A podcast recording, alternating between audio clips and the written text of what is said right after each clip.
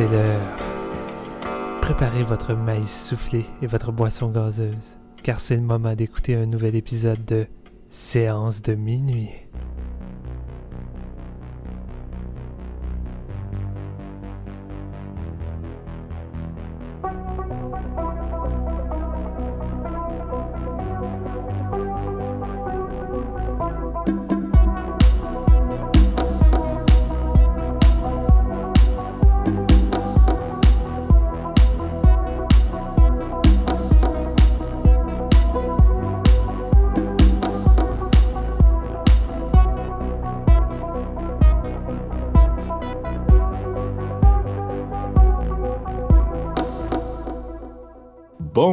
Le monde, je m'appelle Marc-Antoine Labonté et je vous souhaite la bienvenue à ce quatorzième épisode de Séance de minuit.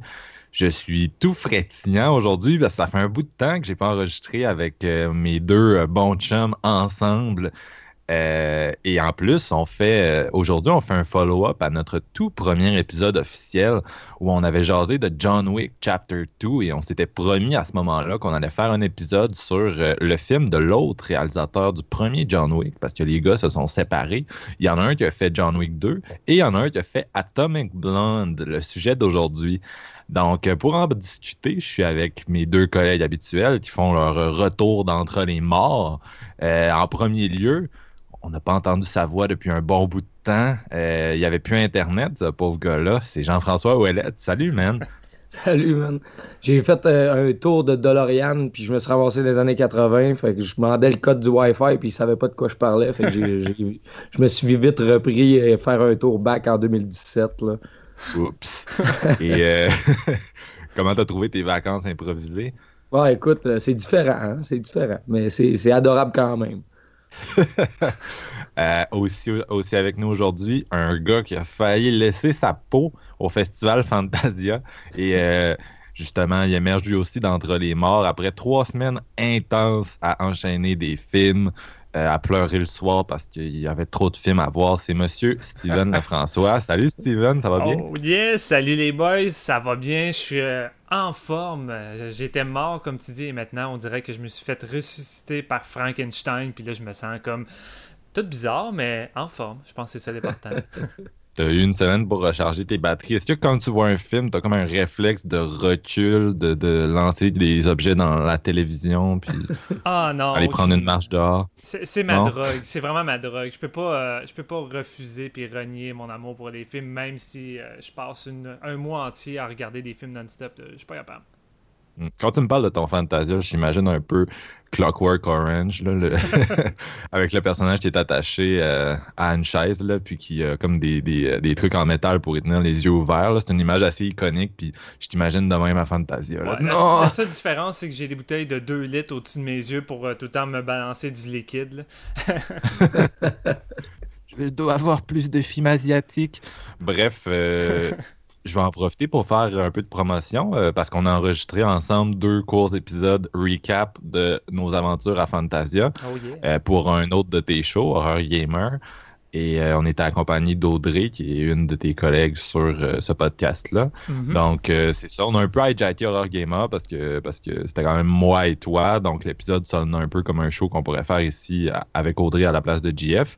Et j'ai partagé les deux épisodes sur notre page Facebook pour ceux qui seraient intéressés.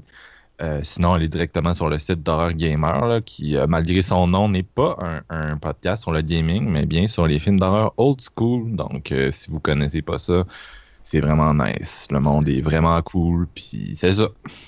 Donc, on, sans plus attendre, on va débuter notre épisode de la semaine et on va le faire avec la traditionnelle question de la semaine. Il me semble que ça fait un bout que ça n'a pas été dans un de nos épisodes. Euh, donc, on va, on va la remettre à l'honneur et euh, c'est Steven qui a eu l'idée euh, de la question. Donc, je, vais je vais te laisser la poser. Eh oui, eh bien, j'ai pas eu de la misère en fait à, la trouver parce que je trouvais que c'était quand même assez évident. J'ai remarqué que la plupart des gens qui vont euh, apprécier Atomic Blonde, c'est surtout parce que le film a une grosse vibe années 80 pour la simple raison que ça se déroule dans les années 80 et la soundtrack est probablement un best-of de tout ce qu'on a eu en termes de, de, musique dans les années 80. Et euh, c'est souvent ces qualités-là que je, je, voyais revenir. Fait que je me suis dit, hein, Ce serait cool de, parler un peu de notre relation avec les années 80, de nous trois, voir euh, si on est autant nostalgique, est-ce que ça fonctionne sur nous ou c'est euh, une décennie qui nous laisse un petit peu indifférents? Fait que je trouvais, ça intéressant de voir si euh, le film allait fonctionner sur nous trois sur cet aspect. Jean-François, je pense que les auditeurs sont en manque de ta voix. parle un peu dans le micro, puis donne-nous donne ton opinion sur ce sujet-là. Ben, je me lance live, là. Écoutez, euh, ma relation avec les années 80, c'est pas compliqué. En fait, c'est tellement simple. C'est ça qui a forgé mon amour pour le cinéma. De là, euh, parce que mon style de, film que j'ai tout le temps aimé, puis ça, vous le savez jusqu'à maintenant, c'est le cinéma d'horreur. C'est ça que j'écoute principalement depuis que je suis tout jeune. Puis les années 80, c'est un peu ça qui a ramené, euh, qui, m'a amené à pousser un peu plus loin dans le cinéma parce que c'est une espèce de décennie surréaliste ça a comme forgé une génération aussi. Tu sais, quand tu as 7-8 ans, tu vois les pochettes de Freddy, Halloween, Vendredi 13, tout ça, Child's Play dans les, euh, dans les, des clubs vidéo dans le temps qui avaient les, belles pochettes de VHS.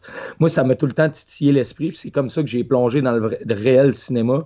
J'ai commencé à analyser à force d'en voir, tandis que c'est pas vraiment le cinéma en général qui m'a qui m'a vraiment euh, amener une passion, mais c'est ce style-là en particulier. Puis je trouve aussi qu'il y a beaucoup d'énormes classiques de jeunesse. Le, côté nostalgique dont vous parliez, pour moi, il marche très, très fort. on parle de E.T., Back to the Future, les Gremlins, la, série Die Hard. C'est tout, euh, tout ça que ça représente pour moi, les années 80. C'est comme une bonne vieille paire de pantoufles. Tu te loues un film de ces années-là, puis pour moi, il y a comme 25% de chance que j'aime ça, même si c'est pas bon à cause du feel et du vibe années 80. Je pense à des bons vieux films comme euh, The Video Dead ou euh, mettons Terror Vision qui est sorti en double de Scream Factory j'ai redécouvert ça puis j'ai dit aïe c'est pour ça que je regarde les films des années 80 puis je le vis euh, autant dans ma musique autant dans d'autres sphères de la vie mais principalement le cinéma c'est cette destinée là qui m'a permis d'aimer le cinéma autant cool. Ben je vais enchaîner moi, euh, je, Steven, tu posais ta question, puis je trouvais ça drôle parce que j'ai toujours trouvé ça un peu weird, la nostalgie années 80, dans le sens que je m'identifie pas vraiment à ça. Euh, je me sens étranger à ça, puis des films comme Back to the Future, tu viens de le nommer GF, comme E.T., comme Commando avec Arnold, c'est vraiment pas mon enfance à moi. Tu sais, c'est Back to the Future, je l'ai vu la première fois, j'étais adulte. Là. Je, veux dire, c'était pas c'était vraiment pas dans mes priorités. Je savais c'était quoi, je savais de quoi ça avait l'air, j'avais pas ni des, des bouts à TVA, mais tu sais, je m'étais jamais assis devant le film de A à Z par curiosité. Puis c'est ça pour beaucoup de choses des années 80. Euh, ouais. Excepté, mettons, les, les films d'horreur, là, parce que j'ai vraiment commencé par là quand j'étais plus jeune, un peu comme JF. J'étais ado, moi, c'était vraiment film d'horreur, film d'horreur, film d'horreur. Donc j'ai vu beaucoup de stocks des années 80, mais c'est pas nécessairement une décennie qui m'a plus marqué que années 90 ou années 70 à ce chapitre-là. Puis, euh, tu sais, j'écoute un show aujourd'hui comme Stranger Things, qui est comme vraiment euh, un truc qui a beaucoup fait parler de lui, justement à cause du fait qu'il euh, mine vraiment la nostalgie des années 80 qui existe chez une certaine génération qui aujourd'hui est, rendue adulte. Puis, moi, je sais pas, je suis rendu à 25 ans, j'ai vu beaucoup des références cinématographiques de cette série-là. Et pourtant, il manque, tu sais, j'ai aimé le show, mais je, ne l'ai pas aimé parce que c'était nostalgique. Je l'ai aimé parce que c'était, il y avait comme un bon charisme, les enfants étaient charismatiques, tout. Je comprenais que c'était comme euh, Gremlin, Goonies, Emblem, mais pour moi, ça évoque rien. Ça vient pas comme chercher mon enfance puis créer une espèce d'effet miroir. Puis là, je tripe parce que je suis un homme adulte, euh, enfant, qui retourne euh, retrouver ses. Euh, bref, vous, voyez un peu, je m'en vais avec ça. Et donc, j'ai fait que je riais un peu de ça. Puis ça m'avait jamais comme interpellé. Et là, il m'est arrivé quelque chose de vraiment terrible. Oh. Et pour cette raison-là, vous allez pouvoir rire de moi. récemment, il y a comme eu un, une vague nostalgie années 90. Et euh, bien sûr, euh, moi, je suis vraiment là-dedans. J'aime vraiment la nostalgie années 80. sais, toute l'esthétique grunge, les, dans la musique, il y a vraiment comme un retour en force des sons qui étaient populaires dans les années 90. Euh, les bands de shoegaze qui abondent vraiment depuis 3-4 ans, alors que dans les années 90, c'était une mode assez circonscrite dans la musique. Et vraiment, tout ça, ça marche sur moi. J'aime vraiment comme l'espèce de côté no future qui était à la mode à cette époque-là. Puis moi, le cinéma des années populaires des années 90, quand je l'écoute, j'ai vraiment du fun. Ça, ça, me rappelle vraiment justement mes premières expériences de cinéma, ma jeunesse. Donc, ben c'est ça. Je pense que c'est purement générationnel. Euh, si vous nous écoutez puis vous êtes un ado, mettons, je sais pas, là, c'est qui la personne la plus jeune qui écoute Séance de minuit? si tu nous écoutes puis tu as 13 ans, euh, ris pas trop parce qu'en 2034, là, il va avoir la nostalgie 2010. ça va frapper fort.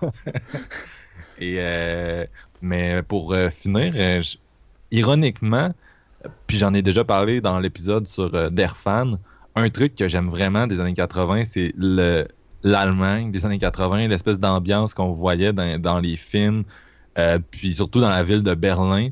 Puis Atomic Blonde mise vraiment là-dessus, tu sais, euh, le new wave, puis les punks, puis le mur, puis toute l'espèce d'esthétique. Et j'aime vraiment ça quand c'est dans un film. Donc, déjà en partant, Atomic Blonde m'a eu comme on m'a rarement eu avec ça. Il est déjà en train de dévoiler son avis. Ben oui, ah, non, mais je m'excuse de vendre la mèche. Euh, il, reste vos deux mèches bien au sec dans, le panier, mais moi. non, mais euh, c'est ça. J'ai, vraiment trippé sur euh, cette esthétique-là, années 80. Fait comme tout le monde, j'imagine, j'ai une, espèce de fétichisation qui embarque. Moi, c'est, vraiment plus précis, mais, mais. Ben oui, ça existe. Je pense que ça affecte tout le monde. Là. Je sais pas exactement d'où ça tire sa source, Steven. Je sais pas si tu as des pensées là-dessus. Ben écoute, moi je trouve ça vraiment weird parce que moi je suis né en 1987, fait qu'avant que je prenne conscience de tout ce qui est musique, film, ben j'étais rendu dans les années 90, fait que j'étais un petit gars des années 90. Je suis supposé euh, être nostalgique de ça. J'écoutais les Backstreet Boys. Euh, non, je vais pas censurer euh, cette phrase-là. J'ai écouté tout ce qui était de plus kitsch dans les années 90, mais les années 80 étaient voire plus, sinon égal euh, dans, mes goûts lorsque j'étais plus jeune, puis j'écoutais de la musique, des films. Puis ce que je crois, c'est que les années, la décennie des années 80, je crois que c'est une des décennies les plus ancrées dans la, culture populaire. Euh, je veux dire, à n'importe quelle décennie après les années 80, j'ai l'impression que ça soit du point de vue des films, que ça soit du point de vue de la musique, de la mode, ou même des événements. Il y a tellement d'événements qui est arrivé dans les années 80 qui a marqué, comme n'importe quelle époque évidemment, mais j'ai l'impression que celle-ci revient tout le temps, constamment. que... Je sais pas si je suis d'accord avec ça. Je m'excuse de te couper, mais j'ai l'impression que c'est peut-être peut temporaire. D'après moi, ça va... les années 80 seront pas sur un piédestal pour toujours. Mais je sais pas si Non, vas-y. Ben, j'ai l'impression que c'est là depuis toujours. On dirait que depuis que, depuis que j'ai grandi jusqu'à aujourd'hui, j'ai jamais eu le feeling que les, les, années 80 ont été mis de côté, puis euh, on n'avait plus rien. Que ce soit à radio, à télévision, euh, il y a tout le temps de quoi de relier aux années 80 qui revient. Puis c'est sûr que là, évidemment, on est dans une grosse passe où que euh, c'est revenu à la mode. On en repense à des films comme The Guest, ou puis tu l'as dit, Stranger Things, ces choses-là. Puis là, Atomic Blonde qui nous balance la soundtrack 100% power années 80. Et je sais pas, moi j'ai vraiment le feeling que c'est juste une décennie qui a tellement marqué dans tous les domaines que c'est difficile de la laisser de côté. Puis tu sais, même en termes de cinéma, je veux dire, t'as tellement, mais tellement de, chefs-d'œuvre, que ce soit dans les films d'horreur, des films d'action, euh, les, les Martin Scorsese, peu importe, t'as tellement de films qui ont marqué que j'ai l'impression que on va tout le temps être, euh, être dans le mood pour euh, cette, décennie-là. Euh, ben, en tout cas, pour ceux qui aiment ça. moi, personnellement, j'adore les années 80. C'est un peu comme Jean-François. c'est un peu une genre de, couverture. je réécoute mes films de Die Hard, de Evil Dead et tous les nanars qu'on a eu des années 80, tous les mauvais slashers que Marc-Antoine déteste, puis que moi je prends plaisir à revoir puis à aimer ses défauts. puis la musique, je suis un gros fan de la musique. Oui, c'est ça a un côté vraiment kitsch les années 80, mais je le sais pas, il y a vraiment de quoi qui, me plaît dans son visuel, dans ses effets sonores, puis dans, son côté généreux. J'ai l'impression que le cinéma des années 80 était vraiment généreux et euh, on a un peu perdu de ça, je trouve, euh, par moment dans, notre décennie d'aujourd'hui. Fait que on dirait que j'ai besoin de ça pour euh, me, me, faire un petit peu de bien quand je me sens déprimé. Je vais y aller dans ce sens-là aussi. j'ai l'impression comme tu disais, Steven, que les, années 80, ils, ne perdront pas de leur essence parce qu'il va toujours avoir un fan club, on dirait, de cette décennie-là. Elle, reste populaire parce que c'est ancré dans la culture populaire encore aujourd'hui. Tandis qu'il y a certaines décennies qui sont un peu plus réalistes, moins, moins déjantées, qui étaient comme plus lourdes un peu. Puis moi, je trouve que c'est ça un peu le charme des années 80 puis qu'on retrouve encore aujourd'hui dans, le cinéma qu'on voit dans, les dernières années. Je vais lancer le débat parce que je suis pas d'accord. Euh, Mais tu sais, je suis quand même d'accord avec vous dans le sens que c'est normal. Je pense que votre génération, vous allez toujours être attaché aux années 80, même quand vous allez avoir 80 ans. C'est votre jeunesse. Euh, c'est la mienne aussi, on s'entend. On n'est pas très loin dans, dans le temps euh, tous, mais moi, c'est un seul les moins. Je dirais c'est plus années 90, début 2000, moi, que j'associe vraiment comme à, à mon éveil euh, culturel. Mais euh, ça, va toujours vous accompagner. Un bon exemple, c'est les baby boomers. Leur génération, c'est encore là aussi. Les hippies, les années 60, la contre-culture, le cinéma de cette époque-là, le rock qui joue encore. Euh, moi, je suis à Québec, Radio X, la fin de semaine, c'est c'est 48 heures de rock, de rock des années 60-70. Ben, il y en a aussi de plus récents, mais c'est 48 euh, heures de rock non-stop, tu sais, puis mm. ça vise cette démographie-là, les baby boomers qui disent « Ah, oh, on fait plus de bons films aujourd'hui, les années 60, c'était le top. » Même chose pour vous, les années 80, même chose sans doute pour la, la, décennie qui s'en vient. Puis d'ailleurs, je, j'ai pas, je sais que je, je l'ai déjà dit que j'écoute pas de, Woody Allen euh, ses films, mais euh, avant, mettons, de, commencer mon boycott, il a fait un film sur ce sujet-là qui s'appelle euh, Midnight in Paris avec Owen Wilson, si je ne me trompe pas. Puis c'est justement un film sur un, artiste qui est à Paris, puis il a réussi à retourner comme dans le passé, je pense 30 ans avant, euh, dans les années 80, puis là, il peut chiller avec euh, des, euh, des stars qui étaient à Paris. Puis là, il trouve une place, il peut encore retourner 30 ans dans le passé. Puis il peut encore retourner 30 ans dans le passé. Puis à chaque fois, il rencontre une génération d'artistes différents, Puis il tripe, là, il rencontre plein d'artistes vraiment famous. Puis à un moment donné, il rencontre une fille qui, elle, elle, vit dans le passé, puis il l'amène 30 ans dans le passé. Puis là, il est rendu, mettons, dans les années 1920, puis il est comme, OK, c'est cool, mais tu sais, c'est un peu plate, je vais retourner dans les années 50, mais elle est comme, tu me niaises-tu, je vais pas retourner, genre, dans les années 50 avec toi, c'est plate en crise, les années 50. Moi, je veux rester avec mes idoles de 1920, c'est ici, c'est awesome.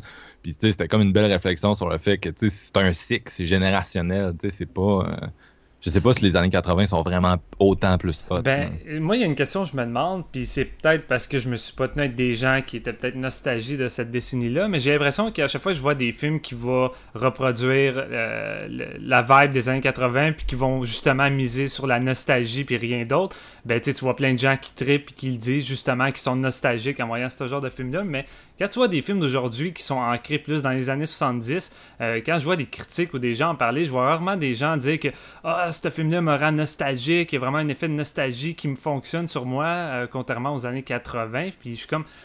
J'ai vraiment l'impression que les années 80 fonctionnent plus sur la nostalgie que les autres décennies. Peut-être c'est une question d'âge aussi, mais j'ai même vu des. Mais j'ai même vu des adultes, je veux dire, euh, être fixés sur les années 80. Comme mon père, lui, il est vraiment fixé sur le, disco. Euh, lui, ça a été sa période favorite dans sa vie. Les années 70, il allait dans un club danser à la John Travolta. Mais quand il regarde euh, des clips sur YouTube, tout ça, j'ai l'impression qu'il fixe quand même plus sur les gros classiques des années 80 qu'il écoutait. Puis euh, même s'il réécoute des tunes disco, j'ai le feeling qu'il est plus nostalgique de, l'époque des années 80. C'est bizarre, là, mais. Ben, ça se peut. J'imagine que les décennies ne sont pas toutes équivalentes non plus. Ce serait se mentir de de, de, dire ça, mais en même temps, j'ai quand même l'impression que, tu sais, nous, on est vraiment. C'est sûr qu'on se tient beaucoup avec des gens qui sont dans notre branche d'âge, fait que nécessairement, c'est années 80, années 80, mais tu sais, si tu vas voir tes, tes grands-parents, les années 80, ils s'en foutent, là. c'est pas. Leurs référents culturels préférés sont sûrement pas là. Moi, personnellement, mes parents sont pas. Euh, je veux dire, sont plus années 70, là, ils, ont, cet âge-là, puis sont vraiment plus années 70 qu'années 80, voire années 60. Là. Donc, vraiment, si tu leur parles de. Tu leur parles de, des bands Beach Boys, Bee Gees, c'est bien plus euh, leur trip que, que ce qui a pu se faire dans les années 80 par la suite. Même chose avec les films. Fait que il faudrait, André, il faudrait avoir du monde plus vieux qui participerait à cet épisode pour avoir de la perspective, mais c'est sûr que les années 80, c'est comme un gros nuage au-dessus de nous, ça nous hante. Il ah, faudrait, demander à, faudrait demander à mon collègue Jean-François Tremblay du, du podcast Rock puis il pourrait te faire des films parce que lui, euh, il est pas fan des années 80 puis il comprend pas trop euh, la nostalgie des gens envers cette décennie-là. là Ouais, lui, en plus, il n'est pas si vieux non plus. génération passe partout, si je ne me trompe pas. mais en même temps, même en étant, euh, même en parlant de génération, ça reste toujours une question de goût pareil. Là. Je veux dire, mettons, on, peut on pourrait parler à un kid de 14-15 ans, puis lui, son trip, c'est de visiter des vieux films ou whatever, puis il peut en connaître plus que moi, je peux en connaître là-dessus. C'est aussi, c'est pas juste une question de génération, mais plus une question de de goût puis d'intérêt. Dans le fond, si t'as Ben- pas l'intérêt à regarder des films des années 80, tu les écoutes pas puis t'as aucune opinion là-dessus. Ah, mais fond. ça, c'est une chose qui arrive souvent avec les jeunes d'aujourd'hui. Euh, je parle souvent avec des jeunes qui travaillent à mon travail parce que, euh, évidemment, on passe euh, beaucoup de personnes. Là, ils s'en vont puis ils reviennent. Puis euh, la plupart des jeunes, souvent, ils connaissent même pas Jason Voorhees, Freddy Krueger, Michael Myers. Tu nommes des groupes Duran Duran des années 80 puis ils sont comme non, j'ai jamais entendu ça. Puis quand tu essaies de leur faire écouter une chanson des années 80, mais ils trouvent ça ringard. Fait que, tu sais. euh, Man, à- tu, viens, tu viens de faire mon point, là. Tu viens de me Ouais, non, mais c'est ça. euh, non, mais j'imagine, euh, ouais, c'est ça. J'imagine qu'avec la, la jeunesse d'aujourd'hui, les années 80 sont moins, moins intéressants pour eux, I guess. Mais quoi qu'il y en a que j'ai. Tu sais, ceux qui écoutent Stranger Things mentionnent en même temps ces aspects-là qu'ils aiment, mais qui n'ont pas grandi là-dedans. Fait que c'est weird. C'est comme à double tranchant. Là. Ouais, ben c'est comme nous, sais, c'est comme nous quand on regarde des trucs de hippie. Moi, ça m'intéresse, là, les, les films des années 60, j'adore ça, la, la contre-culture de, qui a commencé à Hollywood vers 67, puis qui s'est échelonné ces années 70, puis c'est pas ma génération pantoute, là, tu sais, c'est- ça n'a aucun lien, mais j'ai quand même un intérêt pour ça, mais c'est sûr que c'est différent de- d'avoir un intérêt comme pour ça, tu sais, plus curieux, puis vraiment grandir là-dedans, filer le, le fait que c'est que c'est vraiment ça la pop culture, c'est Ouais. différent. C'est un peu comme demander à un jeune aujourd'hui qui n'a pas connu la VHS, les, les fin 80, début 90, pour lui, ça veut rien dire quand tu as commencé à grandir, je sais pas, dans la génération de DVD, si on veut, on- quand on parle de, de, de, de cinéma, là, rendu là, Mm. la Mais- différence est flagrante. C'est comme quand tu chill avec des personnes âgées, puis ils font des références euh, à des, mettons, des séries télé québécoises d'une certaine époque. Puis, sais, tu le sens quand ils en parlent que tu es censé savoir c'est quoi, mais tu aucune idée c'est quoi. Puis justement, tu sens le décalage culturel. Mais ça va faire pareil avec les films d'horreur des années 80, par exemple. là. Jason, il s'en va sur ses 40 ans, là, mine de rien. Quand j'ai commencé à écouter ça, il avait 20 ans. Là, c'est- ça, ça vieillit. Puis c'est pas les derniers volets qui sont très bons non plus. Ouais, mais non, c'est ça. Ça va pas mo- motiver les jeunes à aller revisiter les, les anciens. Eh oui, j'imagine un gars de 15 ans qui loue le DVD de Jason X en pensant que c'est cool. là. Ça a tellement mal vieilli euh, déjà aujourd'hui en 2017. là. Non, mais même à l'époque, ça avait déjà mal vieilli dans la salle de cinéma. Ah, c'est ça. Fait que parlant de nostalgie années 80, on l'a dit tantôt, Atomic Blonde tape vraiment là-dedans. Et euh, on va donc euh, donner notre avis sur ce film-là. Et avant tout, JF, t'es là. Est-ce que t'as un cocktail atomique à nous faire boire cette semaine?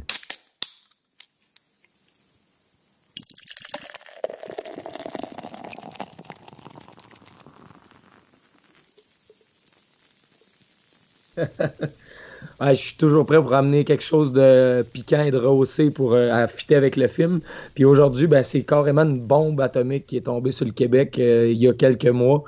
Puis c'est la brasserie Boréal que tout le monde doit connaître. J'imagine qu'ils font quand même des, bières depuis assez longtemps, depuis les années 80. C'est des bières de, Malte.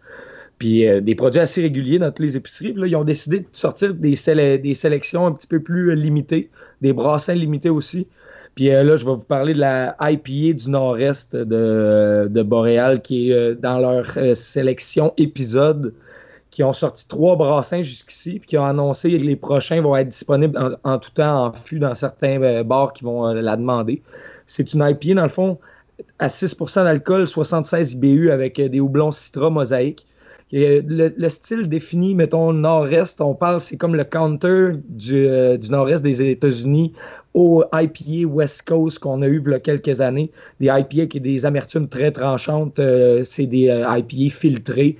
Donc, euh, c'est des, bières très propres. On parle euh, ici, nord-est, c'est des bières non filtrées. Ça a l'air d'un gros jus d'orange. Là, on voit pas au travers. C'est des bières avec euh, des petites mousses qui qui t'offrent pas vraiment. Tu as vraiment l'impression d'avoir ton jus de matin avec ton déjeuner. Puis celle-là, ça répond à une amertume un petit peu plus douce. Ça l'explose sur les fruits tropicaux. On parle d'orange, abricot, mangue, pamplemousse, ananas. C'est vraiment un cocktail impressionnant. Puis en bouche, tu te retrouves tous ces fruits-là mélangés une texture très soyeuse. C'est facile à boire. C'est pas trop amer. Ça se boit, ça se boit vraiment tout seul. On a bu ça sur la terrasse. faisait 32 degrés chez nous. Puis euh, moi les boys, on n'en revenait pas. C'est vraiment un bon, bon, bon jus.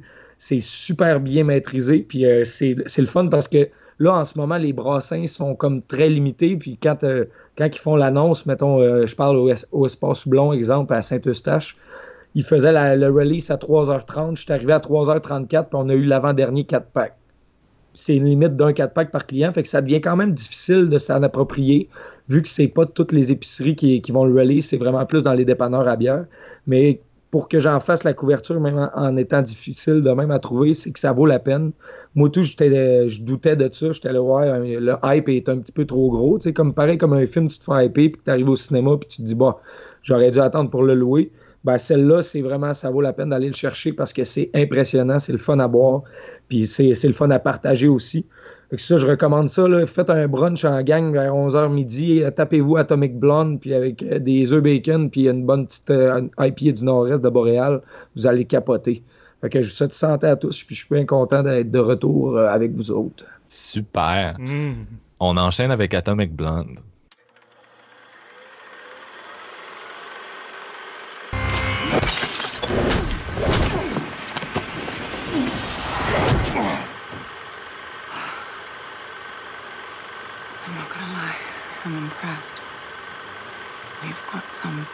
Breaking in here. I used to see my balls, then you'd be really impressed. Hmm. I'll take your word for it. Donc, Atomic Blonde, film réalisé par David Leitch, euh, mettant en vedette Charlie Theron, James McAvoy, Sophia Boutella. Euh, euh, cette histoire-là, ça met en place Lauren, qui est une top agente du MI6. Euh, ben, ça se passe pendant juste avant la chute du mur de Berlin, dans le fond, en, en Allemagne. Elle est envoyée justement à Berlin à la suite du meurtre d'un agent double. Euh, puis rendu là-bas, elle devra faire équipe avec David Percival, qui est comme un espion anglais, qui est comme infiltré là-bas aussi, pour retrouver une liste de noms d'agents secrets qui pourraient comme corrompre les, services secrets au complet si elle se retrouvait entre de mauvaises mains.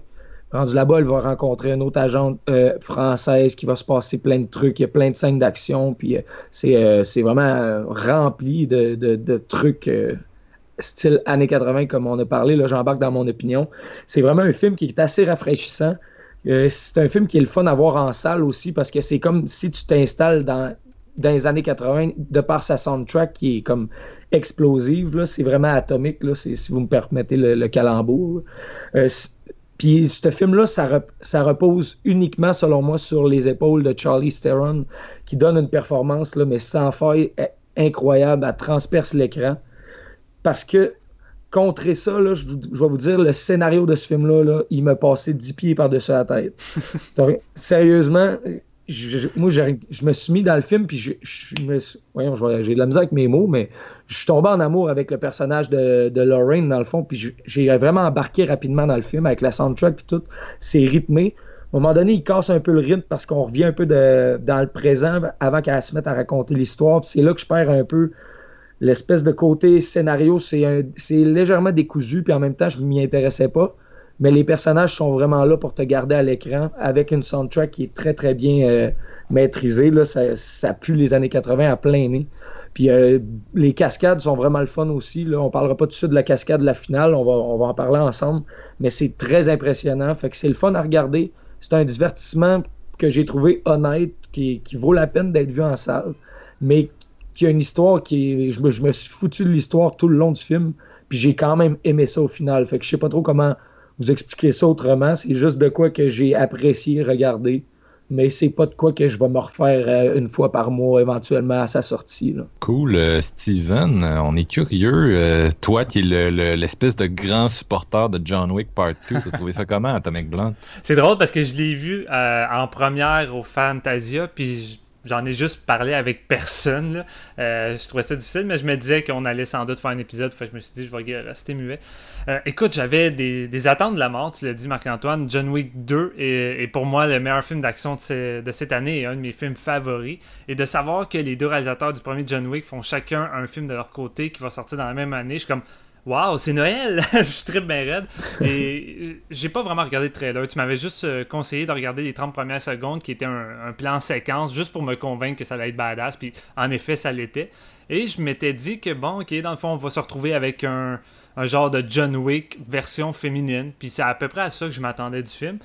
Et finalement, ça m'a pris par surprise parce que David Litch essaye pas de faire un, rip-off de John Wick version féminine. Je trouve que le film se démarque, puis il est pas tant proche d'un John Wick, puis même dans son action, oui, c'est filmé euh, de la même manière que John Wick, euh, dans le sens que c'est souvent plan large, euh, l'action est claire, puis tu sais, c'est chorégraphié par la même équipe qui a travaillé sur John Wick, mais ils ont pas essayé de refaire ça. C'est pas une évasion de, de headshot, il y a de quoi de vraiment plus plus dans le mood vraiment d'un film d'agent secret. Je sais pas, c'est vraiment de l'action digne d'un de ce que ça m'a rappelé, c'est Airwire de Steven Soderbergh.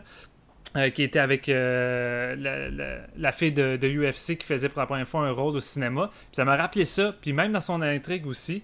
Et euh, là-dessus, moi, ça m'a fait triper parce que j'adore les films d'espionnage. Marc-Antoine et moi, on a fait un épisode sur The Age of Shadow et on avait vraiment trippé. Fait que... Ça m'a fait penser à ça un peu, l'intrigue, justement. Je me suis dit, ah, on est un peu dans le territoire de The, Age of Shadows, avec des, revirements, puis de, des, gens qui ont comme une, double personnalité, des agents doubles, essentiellement. Il y avait de quoi, là. Je dois t'avouer que oui, peut-être, mais que j'ai aucunement retrouvé l'intensité puis l'intérêt que j'avais avec The Age of Shadow. Et c'est là le gros point, euh, le gros point faible qui nuit à Atomic Blonde parce que, comme je l'ai dit tantôt avec euh, Hairwire de Steven Soderbergh, c'était un film où l'action était impressionnante, mais que l'intrigue qui, euh, qui nous ressortait une intrigue qui semblait sortir des vieux films d'espionnage des années 70 est, est racontée de manière un peu décousue et peu intéressante. Puis je trouvais que dans Atomic Blonde, c'était un peu ça. Comme JF, j'étais pas vraiment euh, intéressé. Par moments, j'étais un petit peu perdu par, euh, par qu'est-ce qui se passait à force de faire des retours, puis des. dans le présent puis dans le passé. Puis j'ai fini par juste lâcher prise, alors que pourtant le, le synopsis de base semble vraiment simple mais c'est raconté d'une manière un peu plus complexe, puis je crois que c'est inutile. Euh, j'aurais préféré une structure un peu plus euh, basique pour qu'on puisse justement s'immerger un petit peu plus. Parce que honnêtement, en dehors de ça, Atomic Blonde avait tous les éléments pour être meilleur que John Wick 2. Charlie Theron était écœurante là-dedans. Euh, autant dans les scènes d'action, autant qu'en termes de personnages féminines fortes, mais sexy. Puis cette femme-là, elle pourrait faire une pub de cigarettes, puis je, commencerais à aller fumer. Là. Tout le long du film, là, tu vois juste constamment fumer. Puis elle arrive à rendre ça vraiment sexy. Puis j'étais comme, moi d'habitude, ça me laisse indifférent, mais elle, on dirait qu'elle l'avait vraiment bien, puis elle est vraiment belle tout le long du film. Euh, puis c'est un personnage vraiment drôle qui, qui, a pas la tête, euh, qui a pas la langue dans sa poche, puis qui n'hésite pas à casser des gueules. Puis tu sais, voir Charlie Theron péter des gueules à, à, plein de monde sur du George Michael, je veux dire, qui aurait cru voir ça un jour? C'est vraiment malade. Mais comme on parlait de nostalgie tout à l'heure, je crois que c'est vraiment ça qui renforce la qualité du film. C'est le fait sa vibe années 80. Moi, quand le générique est parti avec euh, la chanson Cat People de David Bowie, avec les écriteaux vraiment années 80 colorés, puis Charlie Theron qui se prépare, j'avais la chair de poule, j'étais comme, ok, non, ça va jouer sur la nostalgie, puis je vais me faire embarquer là-dedans euh, assez facilement. Et euh, par contre, j'ai beaucoup aimé le fait que le côté euh, guerre froide et euh, le mur de Berlin, ben ça soit pas le sujet principal. Dans le sens que attendez-vous pas à aller voir là puis que le film élabore là-dessus, que ce soit quasiment une biopic sur qu'est-ce qui s'est passé là-bas. c'est vraiment juste une toile de fond. C'est vraiment un décor pour donner une atmosphère quand même assez cool dans le film. Tu as tout le temps l'impression que dans la ville, il arrive de quoi, puis tu sens l'évolution de, des événements qui se passaient à cette époque-là. Puis ça, je trouvais ça nice. Puis le film s'en cache pas. De toute manière, la première phrase qui est écrite dans le générique, ça, raconte que dans cette époque-là, il y avait le mur de Berlin, blablabla. Puis ensuite, ça fait un gros X, puis ça dit, ben, c'est pas cette histoire-là qu'on va vous conter. J'ai comme fait, ok, nice, tu me prépares tout de suite à ce que je vais voir que ça sera pas un film euh, forcément très intelligent qui va relater des faits historiques. Euh, faut vraiment le prendre comme un divertissement. Puis là-dessus, ben, le film le remplit très bien avec un bon casting, des scènes d'action écœurantes, quoi qu'il y en a une coupe qui m'ont laissé un petit, peu, euh, un peu sur ma faim, et un visuel du tonnerre. Je crois que là-dessus, le film est encore plus bandant que John Wick 2. Euh, David Lynch s'amuse avec les, les néons puis les couleurs, c'est juste vraiment jouissif pour les yeux.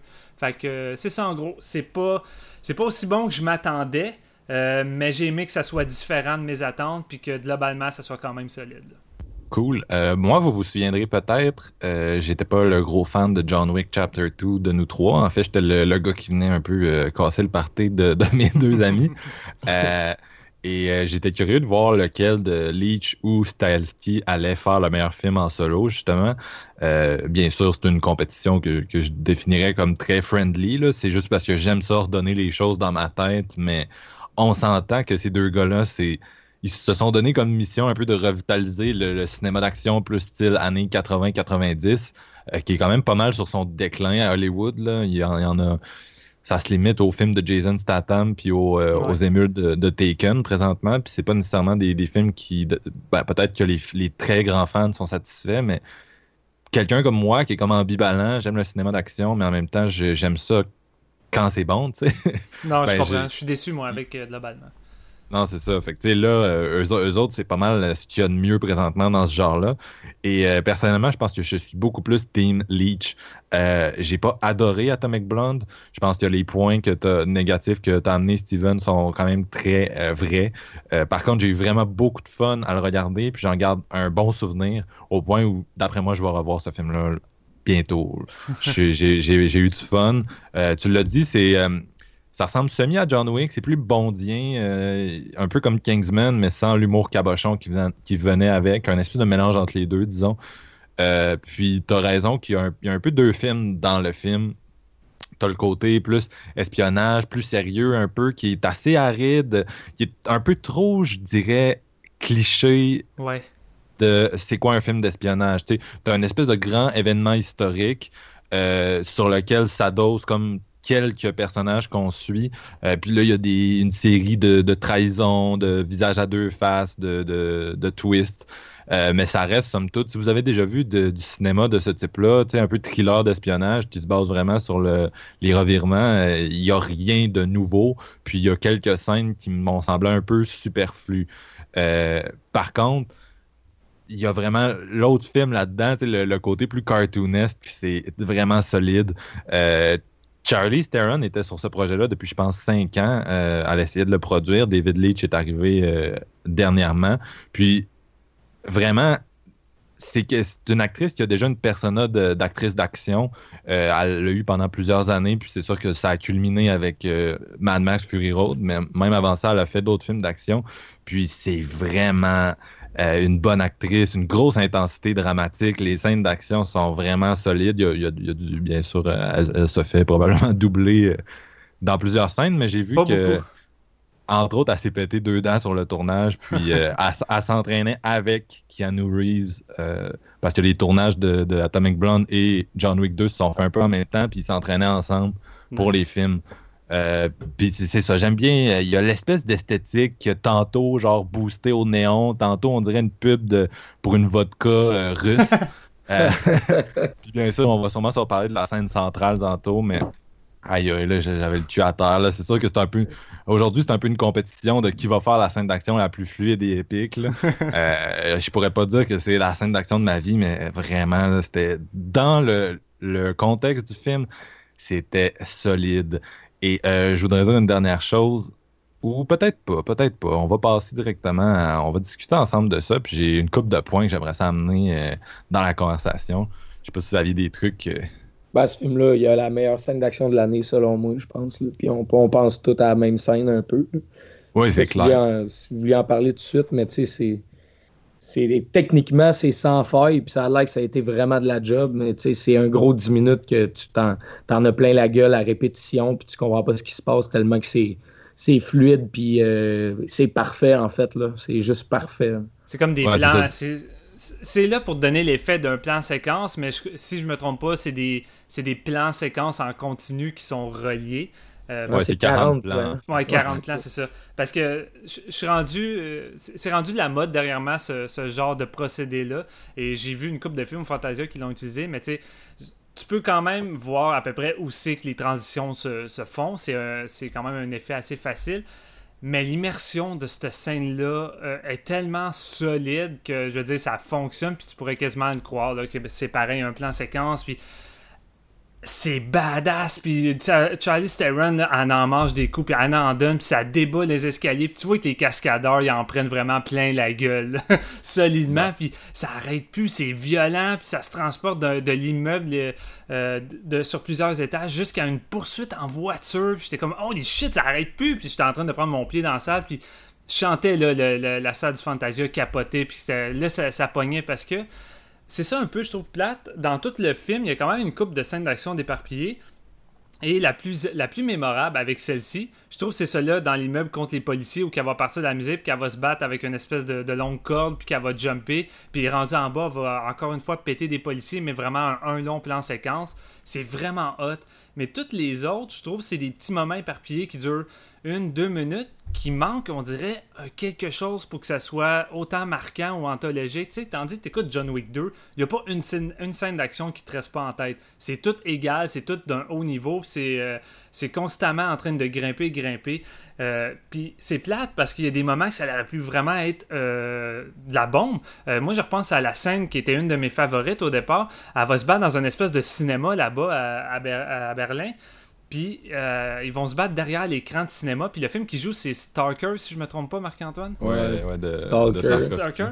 Puis là, il y a un ouais, puis là, il y a un plan large, puis tu vois tout l'écran qui sort de décor de fond avec la pluie, puis l'effet d'image comme OK, malade, faire un fight devant ça, c'est génial, mais il entrecoupe, on en revient à des plans rapprochés, puis des fois on en revient à des plans éloignés, puis je suis comme non, t'aurais dû faire toute cette fête-là en une séquence comme tu fais sur la fin, mais de loin qu'on voit l'écran tout le long. Je trouvais que ça avait de la gueule, puis je trouve que c'est un petit peu gâché à ce moment-là, puis c'est ça, ça m'a fait un peu cet effet-là sur plusieurs scènes d'action, même si globalement c'est meilleur que la plupart des choses qu'on a vues cette année euh, au cinéma, là, mais je sais pas, je, trouvais qu'il manquait un petit quelque chose pour les autres, euh, les autres scènes. Moi, je te dirais que les, les pistes m'ont plus marqué que John Wick. Ah euh, une, des, une des choses que j'ai aimé, c'est que autant dans Wonder Woman, c'était hot de voir l'héroïne avec la force physique vraiment impressionnante. comme je l'avais dit la dernière fois, qui se lance sur un, mur, puis elle décide de, faire de l'escalade, puis elle défonce le, mur pour se faire des prises elle-même. Euh, autant, ce qui est intéressant ici, c'est que euh, ils sont comme conscients de la constitution de, de Charlie Theron, qui est une femme, puis il joue avec ça dans la chorégraphie des combats. Euh, chaque kill dans ce film-là est vraiment mérité. C'est pas John Wick. John Wick, c'est un festival du headshot. Là, tu l'as oh dit tantôt. C'est, à un moment donné, c'est trop facile. Euh, ce que j'ai aimé dans Atomic Blonde de chaque scène de combat, c'est que c'est difficile. Tu l'as dit, ça commence, puis euh, elle a comme le visage tuméfié, la peau noire parce qu'elle s'est trop fait frapper dans un bain de glace, comme, puis tu la vois genre bouger ses muscles, puis t'as mal pour elle, tu sais. Puis ça te donne vraiment une espèce de de, de sentiment, de, de que c'est difficile. Puis après ça, tu regardes les, différentes scènes de combat, justement quand elle se bat contre l'espèce de colosse de ses pieds, qu'elle affronte deux fois, tu l'as dit une fois euh, derrière un écran de cinéma. Le gars, il est massif, là. il fait juste la poignée euh, dans ses bras, puis il est comme capable de quasiment l'immobiliser, mais elle, elle se débat. Puis euh, c'est intéressant de jouer avec ça, avec le fait que le gars il, est gros. Elle, elle peut pas le battre par pure force physique, mais elle peut le battre par agilité, en, en, euh, en, utilisant un certain. Euh, je veux dire, son approche est, comme différente, mais elle a réussi à. C'est une espèce de danse, leur combat, puis elle a réussi comme à, à l'abuser. Là, elle évite, elle évite les, les, coups cassés qui vont être vraiment dévastateurs. Puis il y a vraiment leur deuxième affrontement là, dans l'espèce de petit appartement. C'est malade. C'est vraiment mémorable. C'est, le, côté plan séquence, c'est cool, mais tu l'as dit, avec les technologies d'aujourd'hui, ça devient un peu plus commun. Mais moi, ce que j'ai vraiment aimé, c'était ça. C'était la façon dont c'était, euh, construit. Puis euh, il y a une scène à un moment donné euh, entre James McAvoy et Sofia Boutella, puis je ne vais pas trop en dire, mais c'est comme un moment charnière du film. Puis la façon dont, c'est shooté, là.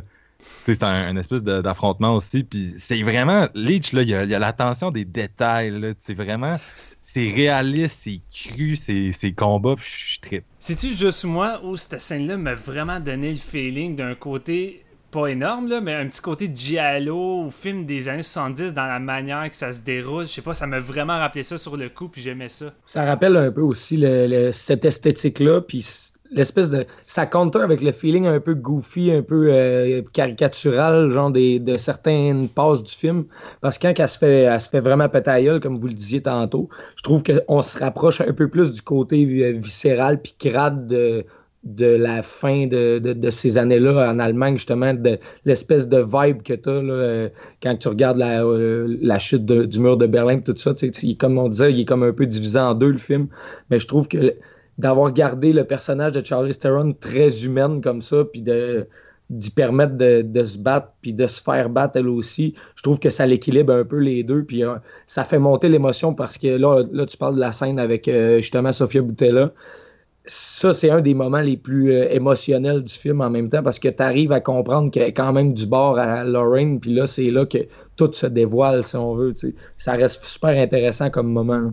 Mais je te dirais que toutes les scènes entre euh, Charlie Theron puis euh, Sophia Boutella sont vraiment bonnes. J'aimais le personnage de, de Delphine, puis j'aimais leur relation. Je trouvais que c'était intéressant, puis elle l'amener comme une genre de petite bouffée de fraîcheur, mais j'ai trouvé qu'elle était sous-exploitée, malheureusement. J'aurais aimé l'avoir plus, j'aurais aimé que ça soit un petit peu plus développé pour que euh, justement ça ait un peu plus d'impact au courant du film, tout ce qui arrive avec eux. Puis je sais pas, j'en aurais pris un, peu plus, contrairement à exemple aux scènes de d'interrogation. J'ai pas détesté. Moi, je déteste pas ce mode de narration-là où que le film se déroule plus tard, puis on va voir Charlie Theron en train de, raconter ce qui, ce qui s'est passé. Parce que j'ai vu des gens reprocher ça en disant Ah, mais tu sais, quand on voit ce procédé-là, on sait que le personnage principal va s'en sortir. Euh, dans le fond, on n'aura pas vraiment peur pour elle parce qu'on sait qu'elle va pas mourir, mais c'est comme Écoute, quand tu vas voir Atomic Blonde avec Charlie Theron, tu te doutes de toute façon que le personnage va pas mourir. C'est comme aller voir James Bond. Fait que je veux dire. ouais, John Wick, là. Ouais, non, c'est ça. Ça gâche rien. Fait que moi, ça, ça me dérange pas. Puis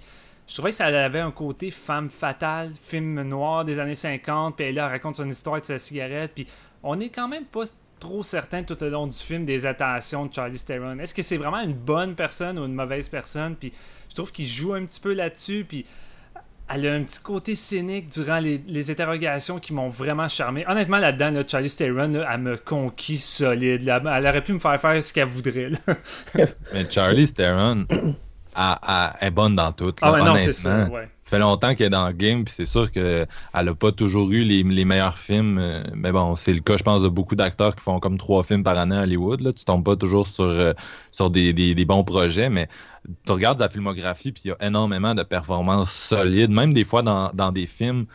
Moi, j'ai pour mon dire que dans un film pas bon avec Charlie Theron, la meilleure chose, c'est toujours Charlie Theron. Je la vois jamais pas bonne, elle. même, même un film où elle va jouer la méchante, puis c'est so-so. Euh, je sais que dans le dernier Fast and Furious, là, je l'ai pas vu, mais euh, d'habitude, je tripe sur, son interprétation. Ouais, moi avec. Vous, vous parliez de Sophia Boutella, comment c'était chacune des scènes, Steven, tu disais que tu aimais vraiment leur relation. C'est vrai, mais le fait que qu'elle soit pas assez développée, on dirait que ça, ça fait en sorte que son personnage amène pas tant à l'histoire non plus. Ouais, c'est ça que je trouvais dommage les trous scénaristiques que je pensais quand je disais mon opinion, c'était un peu ça, tu sais, où il t'amène des personnages super intéressants, puis sa relation avec Charlie Theron, c'est, c'est super cool, mais ça reste tellement en surface, puis je trouve que justement le point comme passe à côté, puis ça perd un petit peu de, sa qualité, euh, puis de son fond, parce que c'est, tellement traité juste comme ça ça, ça l'amène pas l'histoire plus loin, vraiment. C'est vraiment quand il va de manière plus simple que je trouve que ça fonctionne. Il y a un moment donné où le film, c'est vraiment comme on prend un personnage, puis on doit l'amener du point A au point B sans se faire tuer. Puis toute la grosse partie du film se déroule comme ça. Et là, honnêtement, j'étais vraiment impliqué dans le film. J'étais impliqué dans tout ce qui allait se passer. Puis je m'intéressais au personnage. Puis je voulais pas qu'il arrive rien. Et je, trouve que c'est ça qui manque sur toute la durée. Il aurait fallu qu'il y ait de quoi de simple qui part du point A au point B, puis qu'on reste, euh, qu'on reste intrigué. sais, tout le long du film, elle cherche une liste, puis cette liste-là, au bout du compte, on s'en contrefou, tu sais, la, liste des... Je sais même plus qu'est-ce qui est supposé avoir cette liste-là, des noms de, d'assassins ou peut-être de personnes corrompues, mais à un moment donné, je veux C'est les noms de, de tous les agents doubles qui sont en Russie. Ah, c'est comme, comme vraiment un big deal, mais tu sais, c'est vrai que c'est un, un MacGuffin, c'est une carotte pour faire avancer ton intrigue. Ouais, non, c'est ça. Mais c'est ça dans beaucoup de films d'action. C'est ça dans beaucoup de films d'action, mais souvent c'est simplifié. Alors qu'ici, ils tentent de donner de la viande, mais avec rien, tu sais. Ben, je sais pas si je suis tant d'accord dans le sens que, tu sais, pour moi, c'est un James Bond. Là. Tu regardes James Bond, puis c'est la même chose. Vous me dites que le personnage de Sofia Boutella est pas super bien exploité, mais quand même mieux développé que la majorité des Bond girls des James Bond. C'est ça son but, c'est d'être une Bond girl. Elle est vraiment sur le side, son personnage. Là. Il, il est pas. Euh, il est assez accessoire. Il y a, une petite relation à l'intrigue. C'est souvent ça dans James Bond. Le James Bond tripe sur la fille. La fille, finalement, est de mèche avec le méchant d'une façon ou d'une autre. Oui, euh, définitivement. Mais c'est que souvent, dans les James Bond, ben, c'est pas grave, je m'intéresse pas tant que ça aux Bond Girls. Alors que dans Casino, Casino Royale, ils ont changé la donne. La Bond Girl est vraiment intéressante et elle sert quelque chose. Et dans Anthony Blonde, quand elle, elle arrive, j'ai l'impression que c'est ça. elle aussi, c'est une agent, elle prend des photos, elle fait des choses. Puis son personnage me semble intéressant, puis il prend la peine pareil de nous la développer sur toute la durée du film, par compte-goutte évidemment.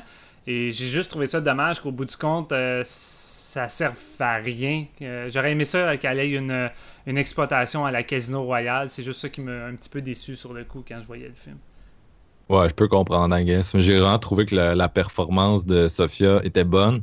Puis pour cette raison-là aussi, ça prend pas grand-chose pour s'attacher à son personnage, je trouve. Oh non, non, là-dessus, je suis d'accord. Je m'intéressais, puis j'étais pareil ah, attaché ça reste efficace quand même. Le, seul problème qu'on a avec ce personnage-là, je pense, avec ce personnage-là, je pense, c'est justement qu'ils l'ont développé à, moitié, ils l'ont quand même développé, mais juste qu'on aurait aimé ça en voir plus pour qu'elle soit vraiment un personnage complet, presque aussi complète que Charlie Theron. Tandis que là, c'est ça repose, comme je l'ai dit, sur les épaules de Charlie Theron, puis la plupart des autres personnages, là, on s'en calisse un peu. Même James McAvoy, il y, y, a une coupe de scène que je me disais, ouais, tu sais, ça me tu, me déranges pas bien, ben là, je sais pas qu'est-ce que tu fais là ou whatever. je trouvais que c'était le, le, Charlie Theron show, puis c'est ça que je voulais voir. Puis il y a beaucoup de moments dans le film où ce qu'on laisse ça down pour travailler des sous-intrigues inintéressantes. Puis vraiment faire avancer une histoire qui, se fait avancer dans. Mettons, il y, a quelques grosses scènes qui travaillent fort sur l'histoire. Le reste, c'est juste du feeling, je trouve. Puis c'est ça qui est dommage. Je l'ai beaucoup aimé, James McAvoy. Ah, c'est sûr qu'il est dans des scènes, tu l'as dit, qui.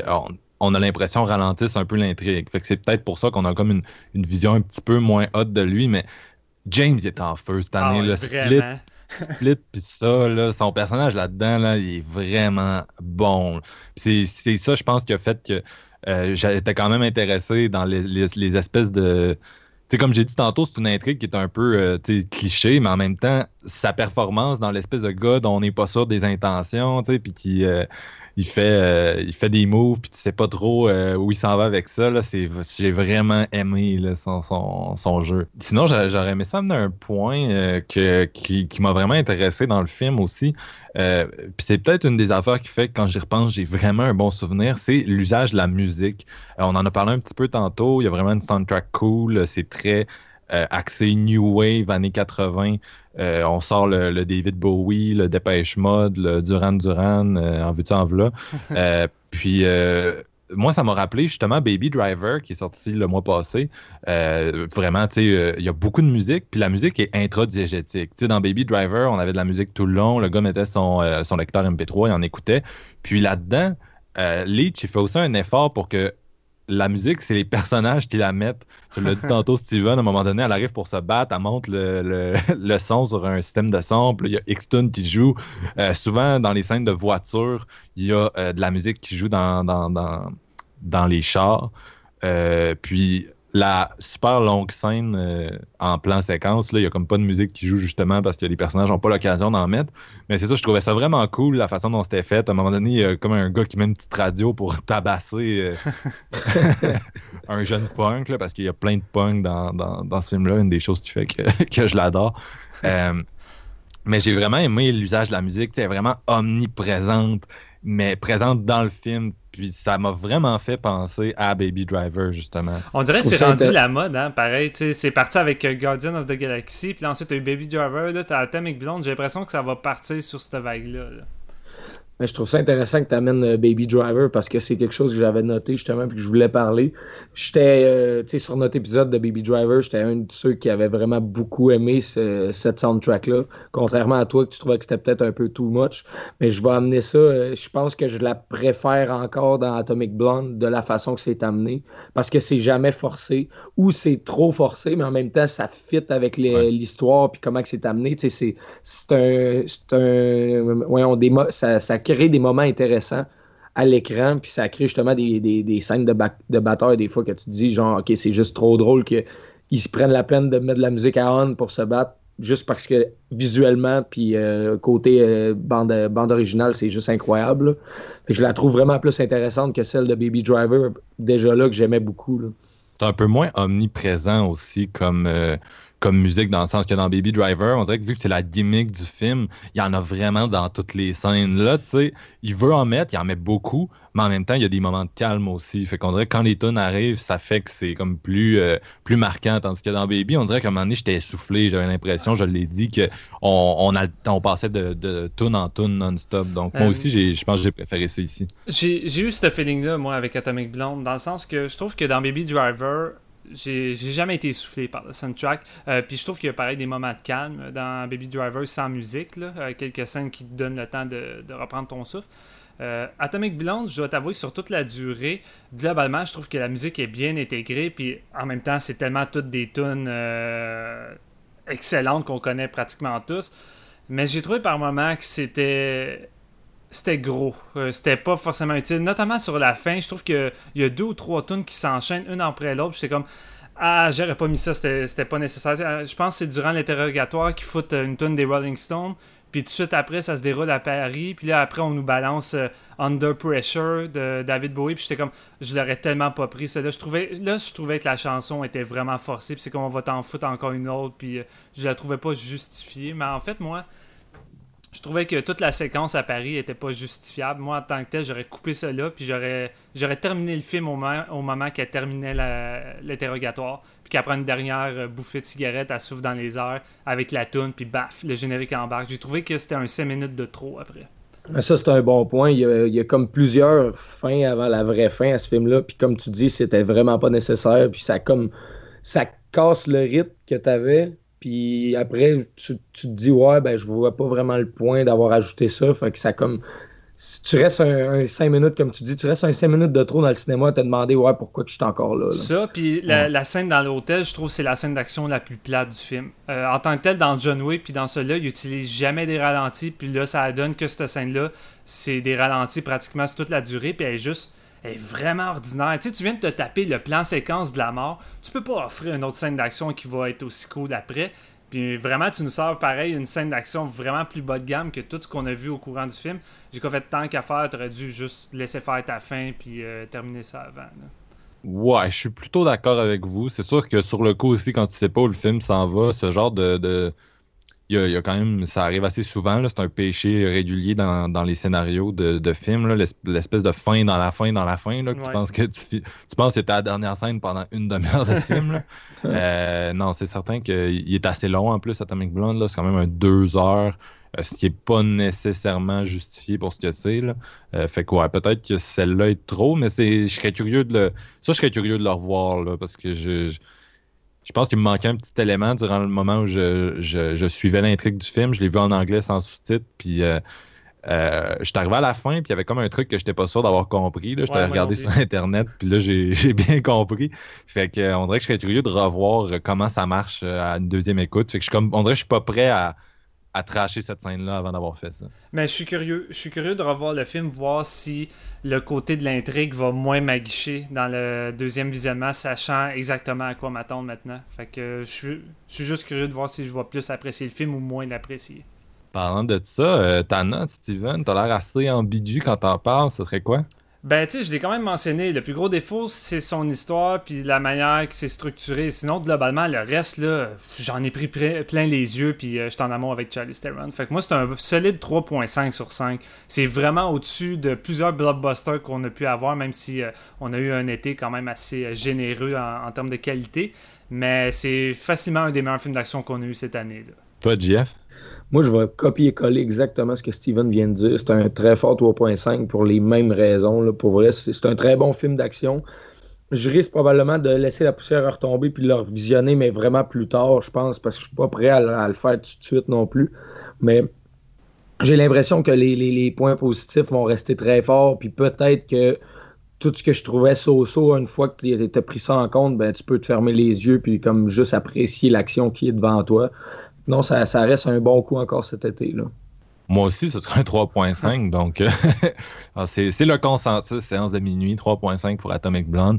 Euh, clairement, je pense le film The Age of Shadows qu'on a couvert récemment a un, meilleur rythme avec une histoire semblable. C'est un film plus long, mais pourtant, tu, tu le vois pas passer. Euh, John Wick Part 2 est peut-être plus dense, mais j'ai mieux aimé Atomic Blonde que, que John Wick. Vraiment, j'ai mieux aimé ça, malgré ses défauts. Euh, c'est beaucoup plus dans mon allée. Euh, j'ai eu du fun, puis comme j'ai dit tantôt, je, je, sais que je vais le revoir éventuellement. Ne serait-ce que pour la, la, soundtrack que j'arrête pas de réécouter. Puis je dis pas que je préfère euh, John Wick 2 juste à cause qu'il y a plus d'action en tant que tel, puis que c'est mieux rythmé. C'est même au niveau de son histoire qui est simpliste. Moi, l'univers de John Wick me fait vraiment triper. J'aime l'univers que le réalisateur a construit, et j'aime la direction dans laquelle ça s'en va, en plus de m'offrir des scènes d'action vraiment mémorables. c'est pour ça qu'à mes yeux, John Wick, je l'ai plus préféré qu'Atomic Blonde. Mais euh, honnêtement, c'est. De toute façon, les deux films, c'est comme une pièce de monnaie. Là. Je veux dire, il n'y a pas un côté de pareil. Ce sont deux films quand même assez différents au lieu de tenter de se copier. Puis là-dessus, ben, chapeau, là, je suis content que les réalisateurs essaient d'offrir des films différents. Puis là, en ce moment, on a David Lynch qui fait Deadpool 2, ce qui est comme vraiment nice. Et on a l'autre réalisateur de John Wick 2 qui lui veut faire un remake de Highlander. Fait que je suis comme pourquoi pas? Je suis vraiment curieux de voir ce que ça peut donner. C'est deux films totalement différents. By the way, à ce temps que j'ai Internet, je pouvoir me louer The Age of, uh, Shadow pour pouvoir terminer votre épisode euh, sur lequel j'ai pas pu participer. Je suis bien content de ça. Ah, il, faut, il faut, je vais te spoiler, on a donné des bonnes notes. ah, j'avais réussi à finir Rockja, mais The Age of Shadow, j'avais pas eu le temps. Ok. Euh, donc, on va, nous autres, euh, on, vous a bien sûr concocté un, top 3 pour conclure euh, l'épisode. Et ben, on est au début de séance de minuit, on a encore des gros concepts de top 3 qu'on n'a pas brûlés. Puis Steven a, proposé le top cette semaine, comme il a proposé la question. C'est le top 3 des films d'espion, d'espionnage préférés du staff. Puis ça peut aller dans plusieurs directions quand même. Un, film d'espion, là, on l'a dit tantôt, il y a des James Bond, des Atomic Blonde qui sont plus d'action, puis il y a des films un peu plus euh, low, euh, low, euh, low profile, low key, je sais pas trop comment dire ça, je m'excuse. mais bref, et là, je suis bien curieux de voir dans, quel sens tout le monde a été. Je me demande si on va tous euh, s'embarquer dessus les uns, les uns les autres. L'expérience m'a démontré que souvent on pense que ça va arriver, mais ça n'arrive pas trop régulièrement. Euh, avec qui, qui a le goût de commencer là? Ah, moi, je peux y aller parce que d'après moi, ça va être sur le cruise control, puis vous allez pas être surpris. Oups. Bon, vas-y. Ah, je suis tout le temps lui qui a comme les, trucs les plus communs, mais en même temps, je vous surprends à la fois. Là, fait que... Ouais, c'est ça qui est nice, à moi. Ah, je, vais me vider le cœur. Je me vide le cœur. Je n'ai pas vu tant que ça des films d'espion, mais je vais y aller avec mon numéro 3. Puis c'est probablement mon James Bond préféré. Je vais y aller avec Skyfall de Sam Mendes en 2012. Puis pourquoi je trouve qu'il est vraiment cool? Parce que autant techniquement que son scénario. Le scénario, c'est vraiment important. Puis là où Atomic Blonde fait un peu à m'intéresser. Le scénario de Skyfall, pour moi, c'est un des, meilleurs de, la série James Bond parce qu'il il, met un petit peu en, péril toutes les structures qu'on est habitué de voir là-dedans. L'espèce de, de côté de l'agent M qui est plus vraiment euh, reliable, puis elle se fait questionner, puis on, tout le MI6 est contre eux autres, c'est juste M puis Bond. Je trouve que ça met euh, une différente ambiance, puis c'est techniquement vraiment maîtrisé comme film aussi. Moi, j'avais vu ça au cinéma, j'avais capoté bien raide. C'est mon Daniel Craig préféré aussi, que je ne vais pas m'éterniser non plus. J'imagine que vous l'avez vu, mais Skyfall, ça reste un des très bons James Bond des, des 20 dernières années. Moi, je suis plus euh, Casino Royale dans les, quatre films de Daniel Craig, mais Skyfall, c'est probablement l'autre que, je trouve euh, intéressant. Puis, une scène que j'aime vraiment dans ce film-là, ça n'a pas tant rapport avec l'espionnage, par exemple, mais c'est l'espèce de finale qui se passe genre en Écosse, là, dans une dans une maison abandonnée, dans le Highland un peu. C'est une espèce de grand désert marécageux un peu. Je suis désert, c'est un grand mot, mais bref. Puis la façon dont c'est shooté par euh, Roger Deakins, le, le, directeur photo de ce film-là, c'est tellement beau puis la scène est vraiment bonne. ça a un feeling horrifique un peu, au plus, cette, vibe-là, l'espèce de finale de Skyfall aussi dont tu parles. C'est vraiment euh, old school. Là. Quasiment, on en revient aux sources. Là, puis euh, il prépare des pièges dans la maison. Il n'y a aucun euh, gadget. Puis il utilise comme un, vieux shotgun à deux canons. Puis c'est comme, ok, non, c'est vraiment nice. C'est le moment aussi dans, dans la série où ce qu'on retrouve probablement James Bond le plus dans la merde dans lequel il s'est passé. là, il n'y a vraiment plus rien pour lui, puis tout, tout est chambranlant, il n'y a plus rien qui, peut l'aider vraiment s'il est seul. Fait je trouve que c'est une vibe différente, puis c'est pour ça que, j'aime ce chapitre-là. Cool. Euh, Steven, toi, est-ce que tu es allé dans la même direction que JF, des films d'action? Euh? Je vous préviens d'avance, euh, autant mon top d'aujourd'hui va être ça, autant que demain ça pourrait être autre chose. je suis pas capable. J'ai rushé jusqu'à la dernière minute. Je suis comme toi. je voulais faire un top 5. Je vais tricher, ils vont m'aider. Puis tu sais, même mon numéro 1, ça peut pas être mon numéro 1. Je, je, sais même pas si j'ai un film d'espionnage numéro 1. J'ai vraiment de la misère cette fois-ci. Mais écoute, mon numéro 3. En temps normal, mon James Bond préféré, ça a tout le temps été Goldfinger, euh, comme beaucoup de gens, parce que la période Sean Connery, c'est ma période favorite. J'ai grandi avec ça. J'ai connu James Bond avec Dr. No, ce qui est quand même assez drôle parce que la plupart des gens ont connu James Bond avec Peace Brosnan, puis c'est vrai que GoldenEye fait partie de, ma génération, mais j'ai quand même vu Dr. No avant GoldenEye. Fait cool, je connaissais déjà un peu le personnage. Ça passait à Radio-Canada quand on était kid, les, Roger Moore puis les Sean Connery moi aussi, j'ai commencé par là parce que les Pierce Brosnan, euh, fallait les louer à l'époque. Puis euh, j'avais 5 ans, mes parents louaient pas ces films-là. Fait que c'était ça. non, exact. Et, euh, mais il y a un film qui est venu chambouler ma vision de James Bond et qui est devenu non seulement mon James Bond préféré, mais un des meilleurs films d'action que je pourrais facilement mettre dans un top 50. Et Marc-Antoine l'a mentionné, c'est Casino Royale de Martin Campbell. Je vais jamais oublier la claque que j'ai pris dans la salle de cinéma quand j'ai été voir ça, dès la scène d'intro. Avec la scène d'intro, Martin Campbell, avec Daniel Craig, détruit l'image de James Bond. On nous présente euh, la scène d'ouverture qu'on a l'habitude de voir comme une des plus grosses scènes d'action qui coûte le budget du film normalement. Là, c'est super minimaliste, c'est en noir et blanc, puis on voit le premier kill de, de James Bond qui se déroule dans une toilette c'est violent, il est pas professionnel, il mange une méchante volée, il est tout croche, il est quasiment sur le bord de mourir à la fin. Euh, déjà là, on est déstabilisé, ça, ça détruit l'image parfaite qu'on avait du James Bond. Et le film, c'est ça tout le long. C'est James Bond qui écoute pas les règles. Oui, globalement, James Bond n'écoute pas les règles. Sauf que là, il fout vraiment le bordel partout. Il est pas professionnel. À chaque fois qu'il y, a une assurance qui va essayer quelque chose, ça marchera pas comme il pensait. Euh, puis ça, ça, a vraiment un côté dramatique humain qu'on n'a jamais eu dans les autres James Bond. Euh, tu y crois que c'est un être humain? Tu pas l'impression que c'est genre l'homme invincible qui peut rien arriver? Dans celui-là, euh, il est souvent sur le bord de mourir. Puis même si tu sais que c'est pas supposé arriver, ben t'as peur et t'as l'impression qu'il est en train de mourir pour de vrai. Et j'ai vraiment aimé ça. Puis même chose pour la bonne girl, euh, la girl comme je parlais tout à, l'heure. Ils ont détruit l'image de la popoune qui est juste là pour euh, coucher avec euh, James Bond puis mourir. Il y en a une dans le film. Mais ensuite, on nous, on nous introduit la en guillemets, véritable Bomb Girl, qui est une autre agente qui va travailler avec euh, James Bond et qui est vraiment un personnage fort avec des sentiments qui va qui n'hésitera pas euh, à, faire face à, Daniel Craig puis à le remettre à sa place. Puis c'est comme, gars, je vais pas être juste euh, un de tes petits objets, là, tu vas pas me conquérir comme ça. Puis surtout qu'il s'est joué par Eva Green. Puis moi, je suis un fan d'Eva Green. autant c'est une magnifique femme, autant c'est une excellente actrice. Euh, puis en plus, le, film, il y a Martin Campbell derrière la réalisation qui a fait GoldenEye. Puis ce gars-là, c'est un génie pour réaliser des films d'action. Ce gars-là, il prépare des setups de malade sur des longues séquences en plan large. C'est super visible, c'est tout le temps impressionnant. Moins de CGI possible. Au début, tu as une longue poursuite à pied qui dure 10 fucking minutes entre James Bond et un gars qui essaie de rattraper à travers une espèce de champ de construction. Ça arrête pas, ça pète de partout. Les cascadeurs, les cascadeurs arrêtent pas de sauter partout. C'est impressionnant. Puis toutes les scènes, toute, euh, non, excusez-moi, toute la première moitié du film, c'est ça. T'as vraiment deux gros set pistes d'action de fou. Ensuite, le film se concentre sur un jeu de cartes de poker qui va durer sur toute la durée. Et là, c'est plus excitant que toutes les scènes d'action que j'ai vues dans les James Bond.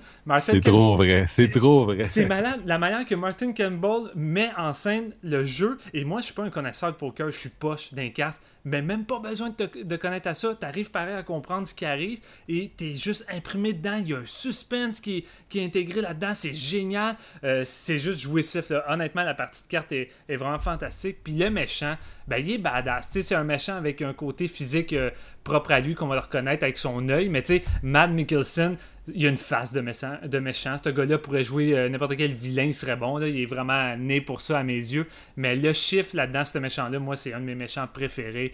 Et euh, j'adore. Je dirais peut-être que la première fois que j'ai vu le film au cinéma, le troisième acte me semblait un petit peu décousu et garoché contrairement aux deux autres euh, actes du film.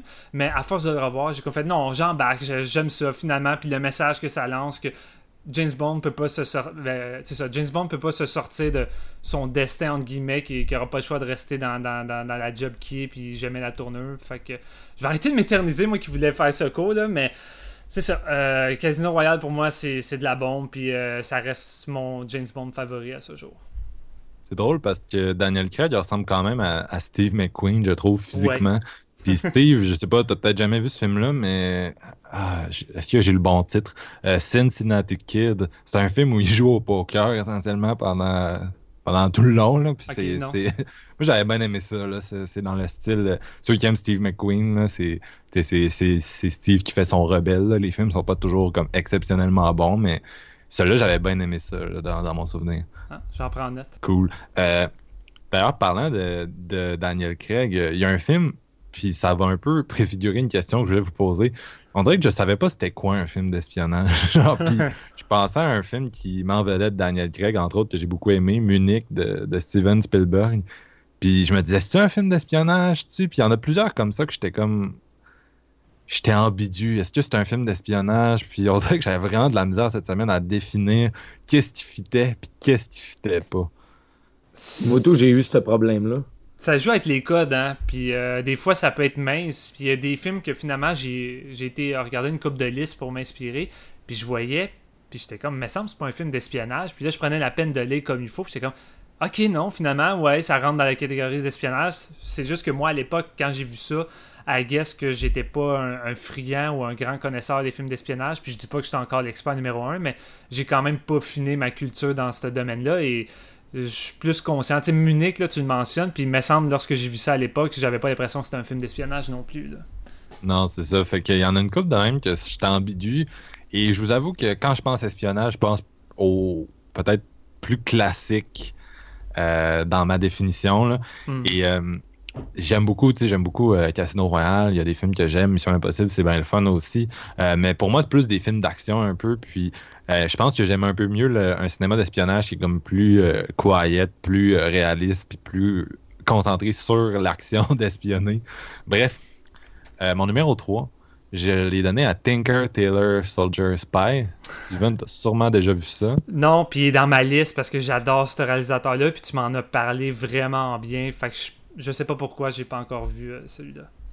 Ok, euh, j'hésitais entre ce film-là puis d'autres euh, adaptations de John le Carré, parce que ceux qui connaissent pas John, c'est pas mal. C'est pas mal le Alfred Hitchcock du cinéma d'espionnage. Il a écrit plein de livres, ça a été souvent adapté, puis c'est vraiment le, c'est comme la figure centrale. Si vous avez le goût de, vous lancer dans, cet univers-là, John Le Carré, ses romans, c'est comme c'est fiable. Et euh, il y a plusieurs adaptations de lui, The Ipcrest File avec euh, Michael Caine, qui est vraiment solide, The Spy Who Came from the Cold. Euh, et finalement, j'ai pris Tinker Taylor quand même parce que j'adore le réalisateur. Tu l'as dit, Steven. En fait, c'est Thomas Alfredson, qui est un Suédois, euh, qui a fait un de mes films d'horreur préférés, Let the Right One In. Puis euh, j'ai juste vu ces deux films-là de lui. Euh, Tinker Taylor, je l'ai vu plusieurs années après. C'est quelqu'un qui prend son temps de ses films. Là, là il sort de Snowman cet automne, puis c'est son premier depuis Tinker, qui est sorti en 2011. Je suis tellement stoked pour Snowman. Ça, a l'air pas pire. on dirait que quelqu'un d'autre aurait fait ça, je suis pas sûr, mais là, lui, il faut pas, faut pas le disqualifier d'avance. Il faut voir le film avant de, parler. Et bref, euh, c'est vraiment un réalisateur à prendre au sérieux. Euh, moi, j'adore son esthétique qui est quand même très, très froide. C'est vraiment. le mot hivernal s'applique, si, je peux dire. Euh, puis celui-là, c'est vraiment un film d'espionnage de, salle, avec des interrogatoires. Puis l'idée, l'idée c'est qu'il y, aurait une taupe dans le MI6 euh, qui, euh, travaille avec les Russes. Puis euh, c'est drôle parce que le, le, personnage qui est comme le boss du MI6 qui, qui lance l'enquête, c'est Toby Jones, qui est aussi dans Atomic Blonde puis qui run l'enquête. fait que ça a l'air que Toby a une phase d'espion, de, boss des espions. Ouais, vraiment. Mais Fait que c'est ça, le but c'est de débusquer une taupe du MI6. Là, il faut vraiment s'attendre à un film, comme j'ai dit, plus axé dialogue, interrogatoire, vraiment euh, classique. C'est, pas, pas un film d'action. Il y a quelques kills, mais c'est plus, euh, c'est plus du Bridge of Spies de Spielberg en, plus austère que du, euh, que du, que du Bond. mais moi, c'est vraiment l'interprétation principale et par Gary Oldman. Puis Gary, c'est vraiment un acteur solide là-dedans. Il est en feu. Euh, il y a plusieurs autres comédiens. Il me semble qu'il y a Benedict Cumberbatch, si je ne me trompe pas. Ça fait un bout que je l'ai vu. Euh, j'aurais dû regarder avant d'être au micro. Euh, il y a Colin Firth, ça, je suis sûr. Puis c'est vraiment là, c'est le fun à suivre. La mise en scène de Alfredson, c'est au corps de tour. Donc, si c'est un, synopsis qui vous intéresse, là, je vous invite vraiment à aller découvrir ça. Vous allez avoir une très belle surprise. Yeah. Ça nous ramène à toi, JF. Ouais, je confirme, Benedict Cumberbatch joue dans le film. Là. tu m'as vraiment titillé avec euh, le Thomas Alfredson, que Let the Ride One In, je capotais là-dessus. Je me suis dit, bon, ça va être mon deuxième film du réalisateur avant de Snowman. Ouais, ah, ouais, le... Vas-y, JF, est-ce que Triple X c'est numéro 2 ou numéro 1 Non, hey, ça, vous m'avez fait rire cette semaine avec ça, les boys. Je suis Non, je vais me forcer pour pas le mettre parce que je l'aime, ce film-là, pareil. Non, mais t'aurais pu si tu veux. Non, mais je l'ai pas vu Mission Impossible 2. Tu sais quoi? Je vais te surprendre. J'ai mis Mission Impossible 1 en numéro 2 à la place. oh, ben, nice. J'y ai pensé à le mettre parce que je l'adore. Alors, c'est euh, Brian De Palma. Il a fait un film pop des années 90. Puis c'est celui-là, c'est comme tellement complètement fou. C'est le film un peu dans ma jeunesse parce que, mettons, tu as dit quoi de drôle, Marc-Antoine, tantôt, les films, il fallait les louer dans ce temps-là, puis il y avait les, films qui passaient à la TV. Moi, j'avais mon chum d'en face que ses parents, ils louaient tout le temps des, nouveautés, puis on les écoutait ensemble. Puis j'ai vu justement Mission Impossible, puis des trucs comme ça, GoldenEye dans le temps. Fait c'est vraiment des trucs qui m'ont ils m'ont accroché l'œil quand t'es kid, là, tu capotes les scènes, tu comprends pas comment que ça que ça a été réalisé. Tu n'as aucune notion de cinéma à cet âge-là quand même. ça reste, ça marque vraiment le, mental. C'est là que j'ai compris aussi que tu n'as euh, pas juste James Bond dans la vie. Là. Dans les films d'espionnage, Mission Impossible, il m'avait marqué vraiment fort. je suis pas quelqu'un qui connaît énormément de, films d'espionnage plus espions, comme tu parles, Marc-Antoine. mais ma notion de film d'espionnage, c'était comme des films d'action avec euh, des agents secrets, puis ça explose, puis tout ça. C'est quasiment encore ça aujourd'hui. Mais j'avais pas le choix de mettre celui de Brian De Palma parce que, écoutez, ça m'a marqué. Puis comme je disais à Steven un matin, je me suis tapé Ghost Protocol, qui est le quatrième, je pense, de la série. Puis c'est c'est la première suite que je vois depuis le premier. Je me suis jamais tapé le 2 puis le 3, puis là, je checkais ça. Puis juste le troisième est fait par J.J. Abrams. Fait que ça me donne le goût de comme, me replonger là-dedans. Ça faisait très, très longtemps que j'avais pas écouté vraiment plusieurs films d'espions en ligne. Là, fait que ça m'a comme donné le goût. J'ai juste pas eu le temps de le faire avant l'épisode, mais c'est clair que je m'en tape quelques-uns par la suite. As-tu vu des Jason Bourne dans ta vie? Je veux savoir. J'ai vu Jason Bourne le premier, mais je l'ai loué quand j'étais jeune, quand il est sorti, puis je m'en rappelle plus tant que ça. Fait que j'ai pas voulu le mettre, mais j'ai le souvenir que c'était vraiment bon, mais je, l'ai vu comme je pense, ça a sorti quoi en 2001, 2002, ça? Je l'ai vu, j'avais 10-11 ans. Puis, tu, tu comprends pas comme toutes les subtilités de l'intrigue non plus. Fait que je me suis dit, oui, j'ai le souvenir que c'est bon, mais je, je mettrai pas ça d'un top euh, juste en prenant une chance que mon opinion soit la même aujourd'hui. Ben, tu fais bien, parce que de toute façon, les deux suites euh, torchent solidement le premier. fait que faudrait vraiment que tu vois. surtout le troisième, honnêtement, c'est le meilleur de la gang. Ouais, ben, je risque de m'y faire en marathon les trois aussi. quand je parlais de, films d'espionnage, je pensais un peu à ceux-là. parce que je sais qu'ils ont quand même euh, une bonne, bonne réputation. Mais je vais, rajouter mon petit grain de sel, mais euh, excellent choix pour euh, Mission Impossible, Brian De Palma. J'ai pensé à le mettre parce que c'est sans doute lui qui est moins axé sur l'action de toute la série. Et j'ai trouvé ça cool parce qu'à l'époque, il y a des gens qui ont, été qui ont été déçus par le film pour la simple raison que ces gens-là étaient des gros fans de la série. Puis de Palma, au lieu de juste faire, bon, je vais faire une adaptation de la série, tout ça, il dit qu'est-ce que je pourrais faire qui pourrait être intéressant? Fait dès les premiers instants du film, toute l'équipe d'Ethan Hawke euh, se fait tuer, il se retrouve tout seul, puis le gars, il est juste perdu. c'est ça qui intéressait euh, Brian De Palma, c'était de qu'est-ce qui arrive si l'équipe de Mission Impossible est neutralisée? Comment, comment un agent va arriver à s'en sortir? Et ça, j'ai vraiment trouvé ça intéressant. Et la mise en scène, ben, c'est du peu de Palma dans sa façon de filmer. Euh, c'est vraiment génial. Puis il nous offre une des meilleures scènes de tension avec le classique euh, Tom Cruise qui descend avec la corde sans, euh, sans, qu'il fasse du bruit. cette scène-là, honnêtement, c'est l'apothéose. C'est génial. C'est une des meilleures scènes de la carrière de De Palma. Puis De Palma, les, les sept pistes Hitchcockiens là, de suspense, c'est le pro de Ah ça. ouais, Ouais, Fait il sait comment faire ça. il y a tellement bien, tu sais, c'est- c'est vraiment ça. Encore aujourd'hui, Mission Impossible, c'est ça beaucoup. Hein. C'est deux, trois, cette piste exceptionnelle. tu as parlé du quatrième, le- l'espèce de scène où il grimpe la tour, c'est inoubliable. Ah ouais. Euh, dans le cinquième, il y a, il y a un, il y a un- Dans le cinquième, j'ai beaucoup, que j'ai beaucoup apprécié, il y a un hommage à De Palma à un moment donné dans une scène qui se passe à l'opéra. Malade. J'étais là, oh my god, Brian aurait pu réaliser ça, il doit être fier. Écoute ça chez eux. Là. Fait que c'est vraiment une série qui repose sur, euh, sur des sept pistes euh, plus Hitchcockien un peu, puis c'est ça que j'aime beaucoup de, de Mission Tu Impossible. parles de cette pitch Hitchcockien, mais je vais faire une petite mention honorable bien vite. Là. Euh, je voulais parler de North by Northwest de Hitchcock parce Ouais. que justement le, le 13 puis le 16 août, il est en screening au cinéma Ban Scotia à Montréal, puis je pensais y aller. Fait que, juste pour dire à nos auditeurs, si jamais ça, ça les intéresse, là, c'est comme un, un film d'Hitchcock qui est quand même un petit peu spy movie aussi. Oui, Fait très que, bon. euh, c'est Très, ça. très c'est- bon. Si vous voulez le voir en grande salle, ça serait, ça serait l'occasion. là. C'est le 13 puis le 16 août. Moi, North by Northwest, j'ai écouté ça la première fois, puis j'ai capoté parce que j'avais l'impression que c'était le premier James Bond. C'est sorti avant, avant le, le premier avec Sean Connery, puis il y a tellement d'éléments de Bond là-dedans, ça, c'est c'est capoté. Ouais. Si, si t'aimes le- le- les James Bond, justement, c'est sûr que tu vas aimer ce film. Ouais. Ça a sorti comme trois ans avant Doctor No, je pense. En Ouais, 59, me j'ai- pas les années sous les yeux, mais à peu près, ouais. Euh, donc, toi, Steven, t'as-tu un Jason Bourne? On veut savoir. Euh, non, en tout cas, pas en numéro 2. Et euh, je, je regarde mon top, puis je me dis, ouais, tu parlais de films d'espionnage qui misent plus sur l'action. mais On dirait que mon top mise plus sur l'action finalement. Mais comme je dis, euh, je pourrais très bien me retrouver avec les, les titres que tu pourrais nommer en deuxième et première position, Marc-Antoine. Mais j'ai décidé d'être le deuxième d'y aller avec euh, une valeur sûre, True Lie de James Cameron, parce que Ah! c'est notre chouchou à moi puis Marc-Antoine.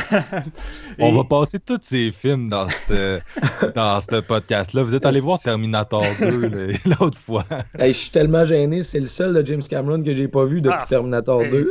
eh, écoute ça, tu vas te prendre une aussi grosse claque que Terminator parce que True Lies, c'est c'est le James Bond de James Cameron qu'il voulait faire, puis il s'amuse comme un bébé là-dedans, mais c'est avant tout un remake euh, du, du film La Totale euh, de Claude Zidi, un film français. Mais c'est un remake avec beaucoup de liberté. Là. Il reprend quelques scènes clés, mais globalement, le film est complètement différent. Et c'est- tu sais, c'est un scénario quand même simpliste à la base. On suit le personnage de Henry, euh, qui est joué par euh, Henry, non, ça, Henry, qui est joué par Arnold Schwarzenegger, qui joue l'agent, un agent secret. Puis, tu sais, au début, t'es comme, ouais, Arnold Schwarzenegger dans un rôle à la James Bond, j'ai de la misère à y croire, mais James Cameron peut te faire croire n'importe quoi avec n'importe quel acteur. C'est le J'imagine. meilleur rôle de sa carrière, Arnold. Ah, il, est, il- il est vraiment malade là-dedans parce qu'il est vraiment bien dirigé. Quand tu diriges très bien Arnold, il est vraiment bon. Euh, Mm. Puis c'est ça, c'est un agent secret euh, qui, qui s'attaque euh, aux, aux, aux terroristes. Là. Il tente de déjouer des plans contre des terroristes qui, qui transportent des armes nucléaires aux États-Unis. Et entre-temps, ben, c'est un homme de famille. Il fait accroire à sa femme Hélène, qui est jouée par Jimmy Curtis, qu'il travaille dans un immeuble de bureau d'ordinateur, fait qu'elle ignore totalement que c'est un agent secret, au point qu'elle, elle, trouve sa vie plate, parce que justement, il est jamais là à cause de sa grosse carrière d'agent secret, et elle trouve sa vie de famille un, un peu plate, puis elle finit par décider de d'essayer de- de- d'avoir une petite aventure avec un, un dénommé Simon, joué par Bill Paxton, probablement un de ses meilleurs rôles. Euh, Ouais. il est vraiment drôle là-dedans. Euh, au point que ça va, ça va, ça va titiller euh, Arnold Schwarzenegger qui va décider de commencer à, à espionner sa femme. Fait que tu te retrouves avec une double intrigue. T'as Arnold qui tente de déjouer un gros méchant qui veut faire péter une bombe nucléaire dans le coin. Puis sauver son mariage avec Jimmy Curtis qui semble avoir une aventure ailleurs. Ça semble être le genre de comédie d'action, blockbuster typique poche qu'on a à chaque été. Mais c'est tellement bien écrit, c'est bien joué, puis c'est James Cameron, je veux dire, c'est tellement bien filmé avec des sept pistes de malade. La chimie entre Arnold Schwarzenegger puis Jimmy Lee Curtis, euh, c'est- vraiment débile. Puis Jimmy Lee Curtis là-dedans, assez plate. Elle a une scène de striptease là qu'au début, James Cameron, il voulait la faire minime, pas trop, puis elle a fait comme non, non, gars, je suis à l'aise, laisse-moi faire, euh, pas besoin de chorégraphe, je vais improviser. Il allume la caméra, paf, Jimmy Curtis à la danse. Euh, je pense que vous êtes au courant comme moi que cette scène-là est, anthologique. C'est, vraiment une des meilleures scènes de striptease que j'ai vues dans l'histoire du cinéma. Mais c'est une bonne comédie. Ça, ça, a, un côté parodique de James Bond par moment. Euh, Arnold est, un peu à l'opposé de ce que James Bond est. Euh, sauf pas comme un Daniel Craig. Ici, ça mise pas forcément sur réalisme, mais vraiment comme le One Man Army. Sur un île, il va liquider au-dessus de, de, de, 50 terroristes. Puis à la fin, ça finit dans un gros jet. Euh, c'est malade. C'est vraiment des sept pistes d'action de fou. Mais c'est juste du gros blockbuster intelligent, bien exécuté, exécuté comme c'est si bien de faire James Cameron. Puis je l'ai vu tellement en boucle, ce film-là, autant que The Abyss, que Terminator. Puis encore aujourd'hui, je trouve que c'est un must à la matière. Fait que je vous le recommande fortement, même si je crois que la plupart des gens ont vu True Lies, sauf GF. Là, mais GF, il avait pas vu Terminator 2, c'est un alien. je suis le genre de gars qui a jamais vu rien. ouais, ça ressemble à ça. Non, mais c'est correct, Jeff, on t'aime pareil. Ben oui, on t'amène dans nos trips et tu nous suis, c'est l'important. Et voilà, vous me faites découvrir plein de belles choses. Mm. Euh, donc, on est de retour à moi, puis je vais tout de suite vous dévoiler le punch. J'ai triché. Ah, J'en ai, mis deux en numéro 2, excusez. Ah! Et ce sont deux films qui se ressemblent The Conversation puis The Lives of the Others. The Lives of Others, excusez, je, c'est The Lives of Others ou The Others? Ah, c'est un bon moment de. Non, c'est The, Lives of... The Lives of Others. Film allemand. Ouais. Film allemand qui a gagné le, l'Oscar de meilleur film en langue étrangère en 2006 ou 2007. Euh, qui suit un gars euh, qui espionne un couple pour le compte de, la Stasi, euh, la, police, la police est-allemande de l'époque. Donc, on retrouve quand même un peu une partie de l'univers d'Atomic Blonde. D'ailleurs, vous remarquerez que moi dans mes choix, il y a quand même beaucoup d'histoires de guerre froide. Puis de, ça a vraiment inspiré le, tout ce qui est thriller d'espionnage à l'époque. Mm-hmm. Euh, puis The Conversation, c'est un peu pareil. C'est un, gars euh, qui est joué par Gene Hackman qui euh, espionne un couple. C'est un expert de surveillance. Puis il y a beaucoup d'experts de surveillance dans, dans, son, dans sa business. donc, moi, il y a quand même vraiment des, des, points similaires entre les deux. Euh, ce qui est le fun de The Lives of, Others, c'est qu'on découvre euh, la société est-allemande, on découvre toute l'espèce d'atmosphère de paranoïa, puis on suit le gars qui se met à avoir euh, des, une espèce de dilemme moral qui écoute ce couple-là, un couple qui est clairement anti le régime, puis là, est-ce qu'il les dénonce, est-ce qu'il les dénonce pas, il se met à avoir comme un, un doute. Je l'ai vu 4-5 fois euh, dans la période où c'est sorti. Donc j'aime vraiment ce film-là. Ça fait un bout de temps par contre, mais euh, j'ai beaucoup d'images en tête. Puis c'est vraiment agréable si vous aimez les, ça, les espèces d'histoires un peu euh, froides de communisme. The Conversation, ça avait eu la Palme d'Or en, 1974. Puis tu suis l'espèce de, personnage solitaire, paranoïaque. son travail là, comme infecté. il, il, suit tellement de gens qu'il a toujours l'impression qu'il est suivi, puis éventuellement il va se faire donner raison. Euh, il y a un fond de Walter White dans l'interprétation de Gene Hackman qui est vraiment solide. Euh, donc, si vous aimez les films de Coppola de cette période-là, Godfather, Apocalypse Now, qui sont plus connus, euh, The Conversation, c'est exceptionnel. vraiment une étude de caractère solide, puis juste la réalisation de Coppola au sommet de ses moyens dans les années 70, c'était quelque chose. Donc, euh, pour moi, c'est vraiment un incontournable. C'est de l'ordre du chef-d'œuvre, celui-là. Puis Lives of Others, c'est pas loin non plus. Là. Donc, c'est vraiment deux films solides. Ah, il y a eu deux que j'ai pas vus non plus. Fait que euh, t'es en train de, me donner envie de découvrir d'autres films d'espionnage, mon marc Ouais. Puis je pense que t'auras pas vu mon numéro 1 non plus, Steven. Oh! On est rendu à nos numéro 1, donc euh, GF, c'est que c'est. Moi, vous l'avez déjà vu, c'est sûr. Mais c'est, tu sais, j'ai déjà parlé de mon James Bond préféré dans top, en numéro 3, puis là, c'est mon James Bond euh, rempli de nostalgie, puis c'est le, le film des années 90 que j'ai vu le plus souvent, puis que j'y ai joué le plus souvent aussi. Vous ben devinez c'est lequel. Ben ben j'ai mis GoldenEye en numéro 1, j'avais pas le choix. C'est, le premier film de, de Pierce Brosnan c'est lui, c'est mon James Bond à moi, Comme quand on est jeune, moi j'ai pas, j'ai pas vu les vieux. J'ai vu Goldfinger quand j'étais jeune une fois à télé, mais c'est le seul, je pense, de, c'est Sean Connery qui a fait Goldfinger qu'on disait. ouais, c'est ça. Hein. c'est ça. Mais moi vraiment, j'ai, avant de voir celui-là, j'ai vu GoldenEye quand c'est sorti, puis c'était mon James Bond à moi, puis tu. La génération Nintendo 64, fait que c'est, j'ai joué à GoldenEye à côté au, Nintendo. C'est comme euh, c'est un emblème pour moi, GoldenEye. Puis je trouve que c'est le. Ben, naturellement, c'est le Pierce Brosnan le meilleur aussi. qui C'est un des meilleurs scénarios aussi de, tous les James Bond que j'ai vus. Il est le fun à revoir, il y a une bonne qualité de réécoute. Puis euh, moi, je me tanne pas de ça parce que, écoute, euh, c'est comme si j'ai fait l'émission moi-même euh, tout le long du film. Fait que c'est un peu amusant en même temps. Que je vais vous laisser y aller avec vos numéros 1 parce que moi, c'est pas impressionnant, mais quand même, je tenais à le mettre dans mon top 3 parce que je triple là-dessus. Ben, c'est pas mal le meilleur James Bond de la période Pierce Brosnan. Fait que c'est pas correct. Ah ouais, c'est ça. Nice. Steven, c'est un James Bond ou c'est un Jason Bourne? On veut savoir. C'est pas, c'est aucun de ça, puis c'est même pas une mission impossible, Marc-Antoine. C'est quoi? Je t'ai dit peut-être demain ça, ça serait ça, mais pas aujourd'hui. Euh, non, j'ai triché comme toi, je n'ai mis deux. Euh, Oh! j'étais- pas capable, que je vais y aller vite vite, là, vu qu'il y en a deux, je vais pas m'éterniser. Euh, Il y en a un, c'est Run-In de John Frankenheimer. C'est un film qui est pas super euh, aimé encore aujourd'hui. Je trouve que c'est sous-évalué. Euh, moi, j'adore John Frankenheimer. Puis ça, c'est parmi ses derniers films.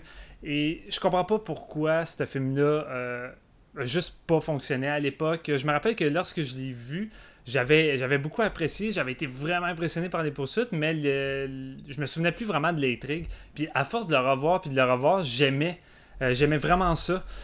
Parce que euh, ça raconte vite vite euh, l'histoire de, de six anciens agents secrets qui sont devenus des mercenaires, puis ils vont se faire engager pour voler une manette à une série d'hommes qu'on sait pas trop c'est qui. Euh, puis ce sont des, des, des- mercenaires qui se connaissent pas, fait qu'ils vont apprendre à travailler ensemble, puis ils ont toutes des, personnalités bien différentes. Là, puis ça inclut Robert De Niro, Jean Reno, puis Sean Bean, puis Sean Bean qui meurt dans tous ces fucking films, dont GoldenEye. puis Ronin, c'est vraiment un peu film d'espionnage à l'ancienne ou que un peu comme euh, Atomic Blonde. Puis là, c'est drôle, je vais me contredire, mais tu sais, ils sont à la recherche d'une manette. On sait pas qu'est-ce qu'il y a dedans. Un peu comme la liste euh, que Charlie Theron doit retrouver. C'est structuré un peu comme Atomic Blonde sur ce point, mais je sais pas. Euh, L'intrigue, elle me fascine pour la simple raison que c'est le scénariste David Hammett qui a écrit les dialogues dans le film. Et si certains personnages manquent de, de profondeur et de développement, euh, les dialogues entre eux sont vraiment bons. C'est vraiment bien écrit. J'avais oublié à quel point c'était bien écrit. Le gars, il a écrit entre autres les scénarios de Les Intouchables de, de Palma, puis Hannibal de Ridley Scott. Puis qu'est-ce qui m'avait marqué dans Hannibal de Ridley Scott? C'était les dialogues. Et dans Ronin, c'est la même chose. Il y a vraiment une bonne chimie entre les personnages, euh, des bons dialogues. Puis ce style d'intrigue, d'espionnage-là, euh, je sais pas, j'ai vraiment accroché. J'aime vraiment les persos. Et le film contient parmi les meilleures courses-poursuites qu'on a vues au cinéma. J'en avais déjà parlé dans un autre épisode qu'on mentionnait nos poursuites favorites. C'est du John Frankenheimer. C'est réalisé au quart de tour. C'est super bien monté. Euh, Non, honnêtement, je trouve que c'est un must d'espionnage qui est qui a sombré dans l'oubli puis qui mérite vraiment à être redécouvert puis tant mieux parce que Arrow sort un en fin du mois ici transfert 4K Euh, moi je l'ai précommandé. C'est un, un de mes films favoris euh, d'action puis euh, je, suis vraiment impatient de le redécouvrir avec un nouveau transfert. Et mon nom petit chouchou, c'est The 39 Steps de Alfred Hitchcock. Un autre film que je trouve que c'est pas souvent mentionné. Tu sais, à chaque fois que tu entends du monde parler des films de Hitchcock, ben c'est pas mal tout le temps les mêmes. euh, Psycho, Where Window, The Bird.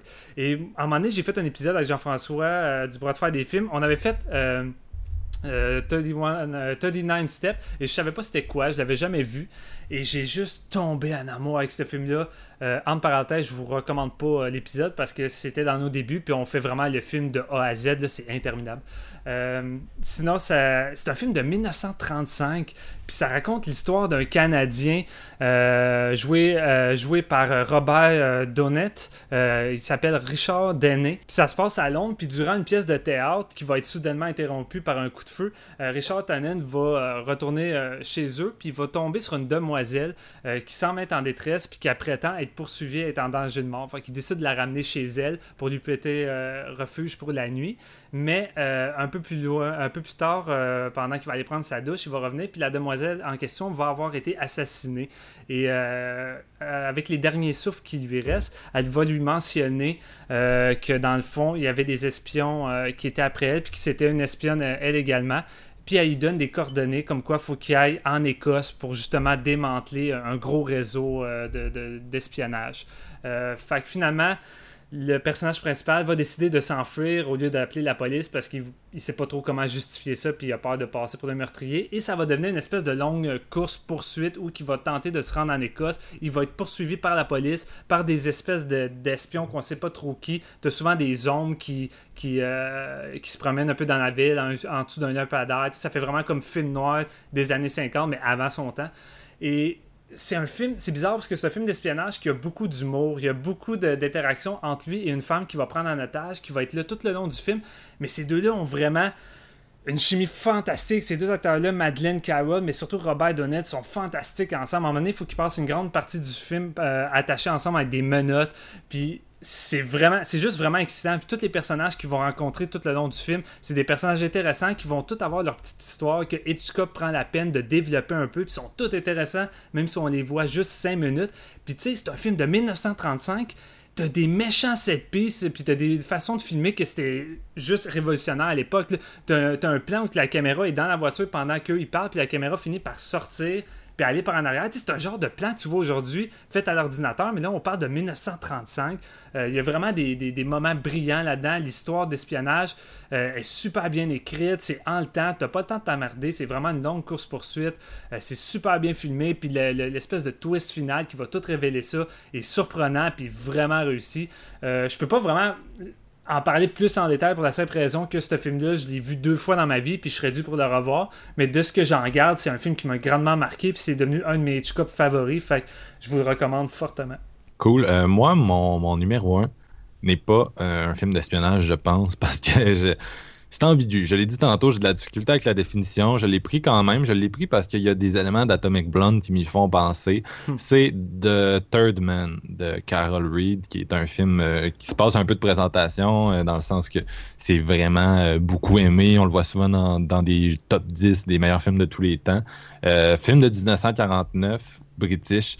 Ça vous allez tout de suite comprendre pourquoi j'aime ça. Ça se passe à Vienne, euh, qui, suit, qui, après la, Deuxième Guerre mondiale, s'est retrouvé un peu comme Berlin, séparé en, quatre entre les différentes forces alliées. Donc, il y a un peu le même genre de, situation. Puis, il y a un trafic euh, au noir de, différents biens. Euh, puis, on suit un personnage qui arrive à Vienne. il cherche un vieil ami qui lui a offert un emploi. Puis, cet ami-là est mort quelques heures avant. Puis, s'enclenche une espèce d'enquête de, une espèce d'aventure, euh, une je sais pas trop comment dire ça. c'est vraiment c'est vraiment plus style détective, mais un peu euh, paranoïaque aussi parce qu'on découvre euh, c'est un peu l'ancêtre des, des, des, thrillers où un personnage découvre un espèce de gros système oppressant qui qui est partout dans la ville, qui est comme souterrain. Puis euh, The Turnman est entre autres connu parce qu'il y a, une, y a une, direction photo qui est exceptionnelle. Euh, c'est un film qui mettait beaucoup à l'avantage de la ville de Vienne. Euh, encore aujourd'hui, si vous allez à Vienne, le film est présenté à tous les soirs sur un écran extérieur. donc c'est vraiment un film iconique, je pense. Et il y a aussi la musique là, qui était vraiment appréciée à l'époque. Donc vraiment toute une espèce d'ensemble de d'éléments intéressants. Il y a Orson Welles qui joue là-dedans. Puis euh, moi, j'aime vraiment les différents éléments qui sont à l'honneur dans, dans The Turnman. Euh, donc, j'en dirai pas plus, mais je vous recommande fortement d'aller le découvrir si vous êtes intéressé par le. Je dirais que ça se fait plus dans la catégorie film noir, honnêtement. Si on se faisait un top 3 film noir, je serais comme moins gêné d'en parler. là, j'ai comme de la misère à vous expliquer ce qui fait que c'est un film d'espionnage, mais euh, j'adore ce film-là. Bon, ben t'as raison, je l'ai pas vu. Fait que tous tes films sont à voir pour moi. oui. T'avais-tu vu Tony Nine Step pour toi, pour le fun? Non, je l'ai jamais vu. j'ai vu Notorious, par contre, qui est un autre film d'espionnage d'Alfred Hitchcock que j'ai considéré euh, à mettre, mais il y en avait tellement. Là, ouais, non, c'est clair. J'avais juste une petite question pour vous autres. Mettons, là, on parlait de films qui fit dans le film d'espionnage par d'autres styles, admettons. Là. Je pensais à Apocalypse Now, qui est un film de guerre de Coppola la mission, c'est quand même une mission d'espionnage. Pensez-vous que ça pourrait rentrer dans un top d'espions? Plus ou moins. Pour moi, c'est vraiment un film de guerre. C'est tiré par les cheveux un peu. Je me posais la question parce que je trouvais que ça a un vibe un peu de ça, mais en même temps, c'est typiquement un film de guerre quand même. Je le vois plus comme un road movie, ce film-là. un boat movie. Descente aux enfers. Ouais. Mm. All right. Donc, euh, ça met fin à notre épisode d'aujourd'hui. Les gars, j'étais super content. On l'a dit tantôt de se retrouver, d'enregistrer un épisode euh, classique avec la bonne vieille formule. Euh, donc, on va se retrouver bientôt. On ne sait pas encore de quoi on va parler. Il y a tellement de trucs hot qui sont sortis récemment qu'on aimerait discuter. Il faut encore se brancher. merci beaucoup d'avoir été là aujourd'hui, en tout cas. Ça fait plaisir. Merci à toi. Et puis pour la tune de la semaine, ben, on se chicanait tous, mais vu que c'est moi qui a... vu que c'est moi qui a le micro, euh, je, vais gagner. Euh, Atomic Blonde a tellement une soundtrack cool avec plein de, de tunes que tout le monde voulait mettre la sienne. Steven voulait la tune de Bowie, GF, tu voulais la tune de. euh, New Order. Ouais, qui joue au début du film. Là. Euh, et moi, je voulais le remix de 9 und, und 90 Luftballons, l'espèce le, de classique des années 80 qui reste vraiment dans la tête. Si vous pensez pas savoir c'est quoi, c'est pas vrai, vous le savez c'est quoi, mais il y, a un re... il y a un remix vraiment émotionnel que j'ai trouvé euh, pas pire pantoute euh, dans le film. Et ça fait vraiment avec euh, l'excellente soundtrack que je vous recommande. Donc on se revoit bientôt pour un autre épisode. Hast du etwas Zeit für mich? Singe ich ein Lied für dich von 99 Luftballons auf ihrem Weg zum Horizont? Denkst du vielleicht grad an mich, dann singe ich ein Lied für dich von 99 Luftballons, dass sowas von sowas kommt.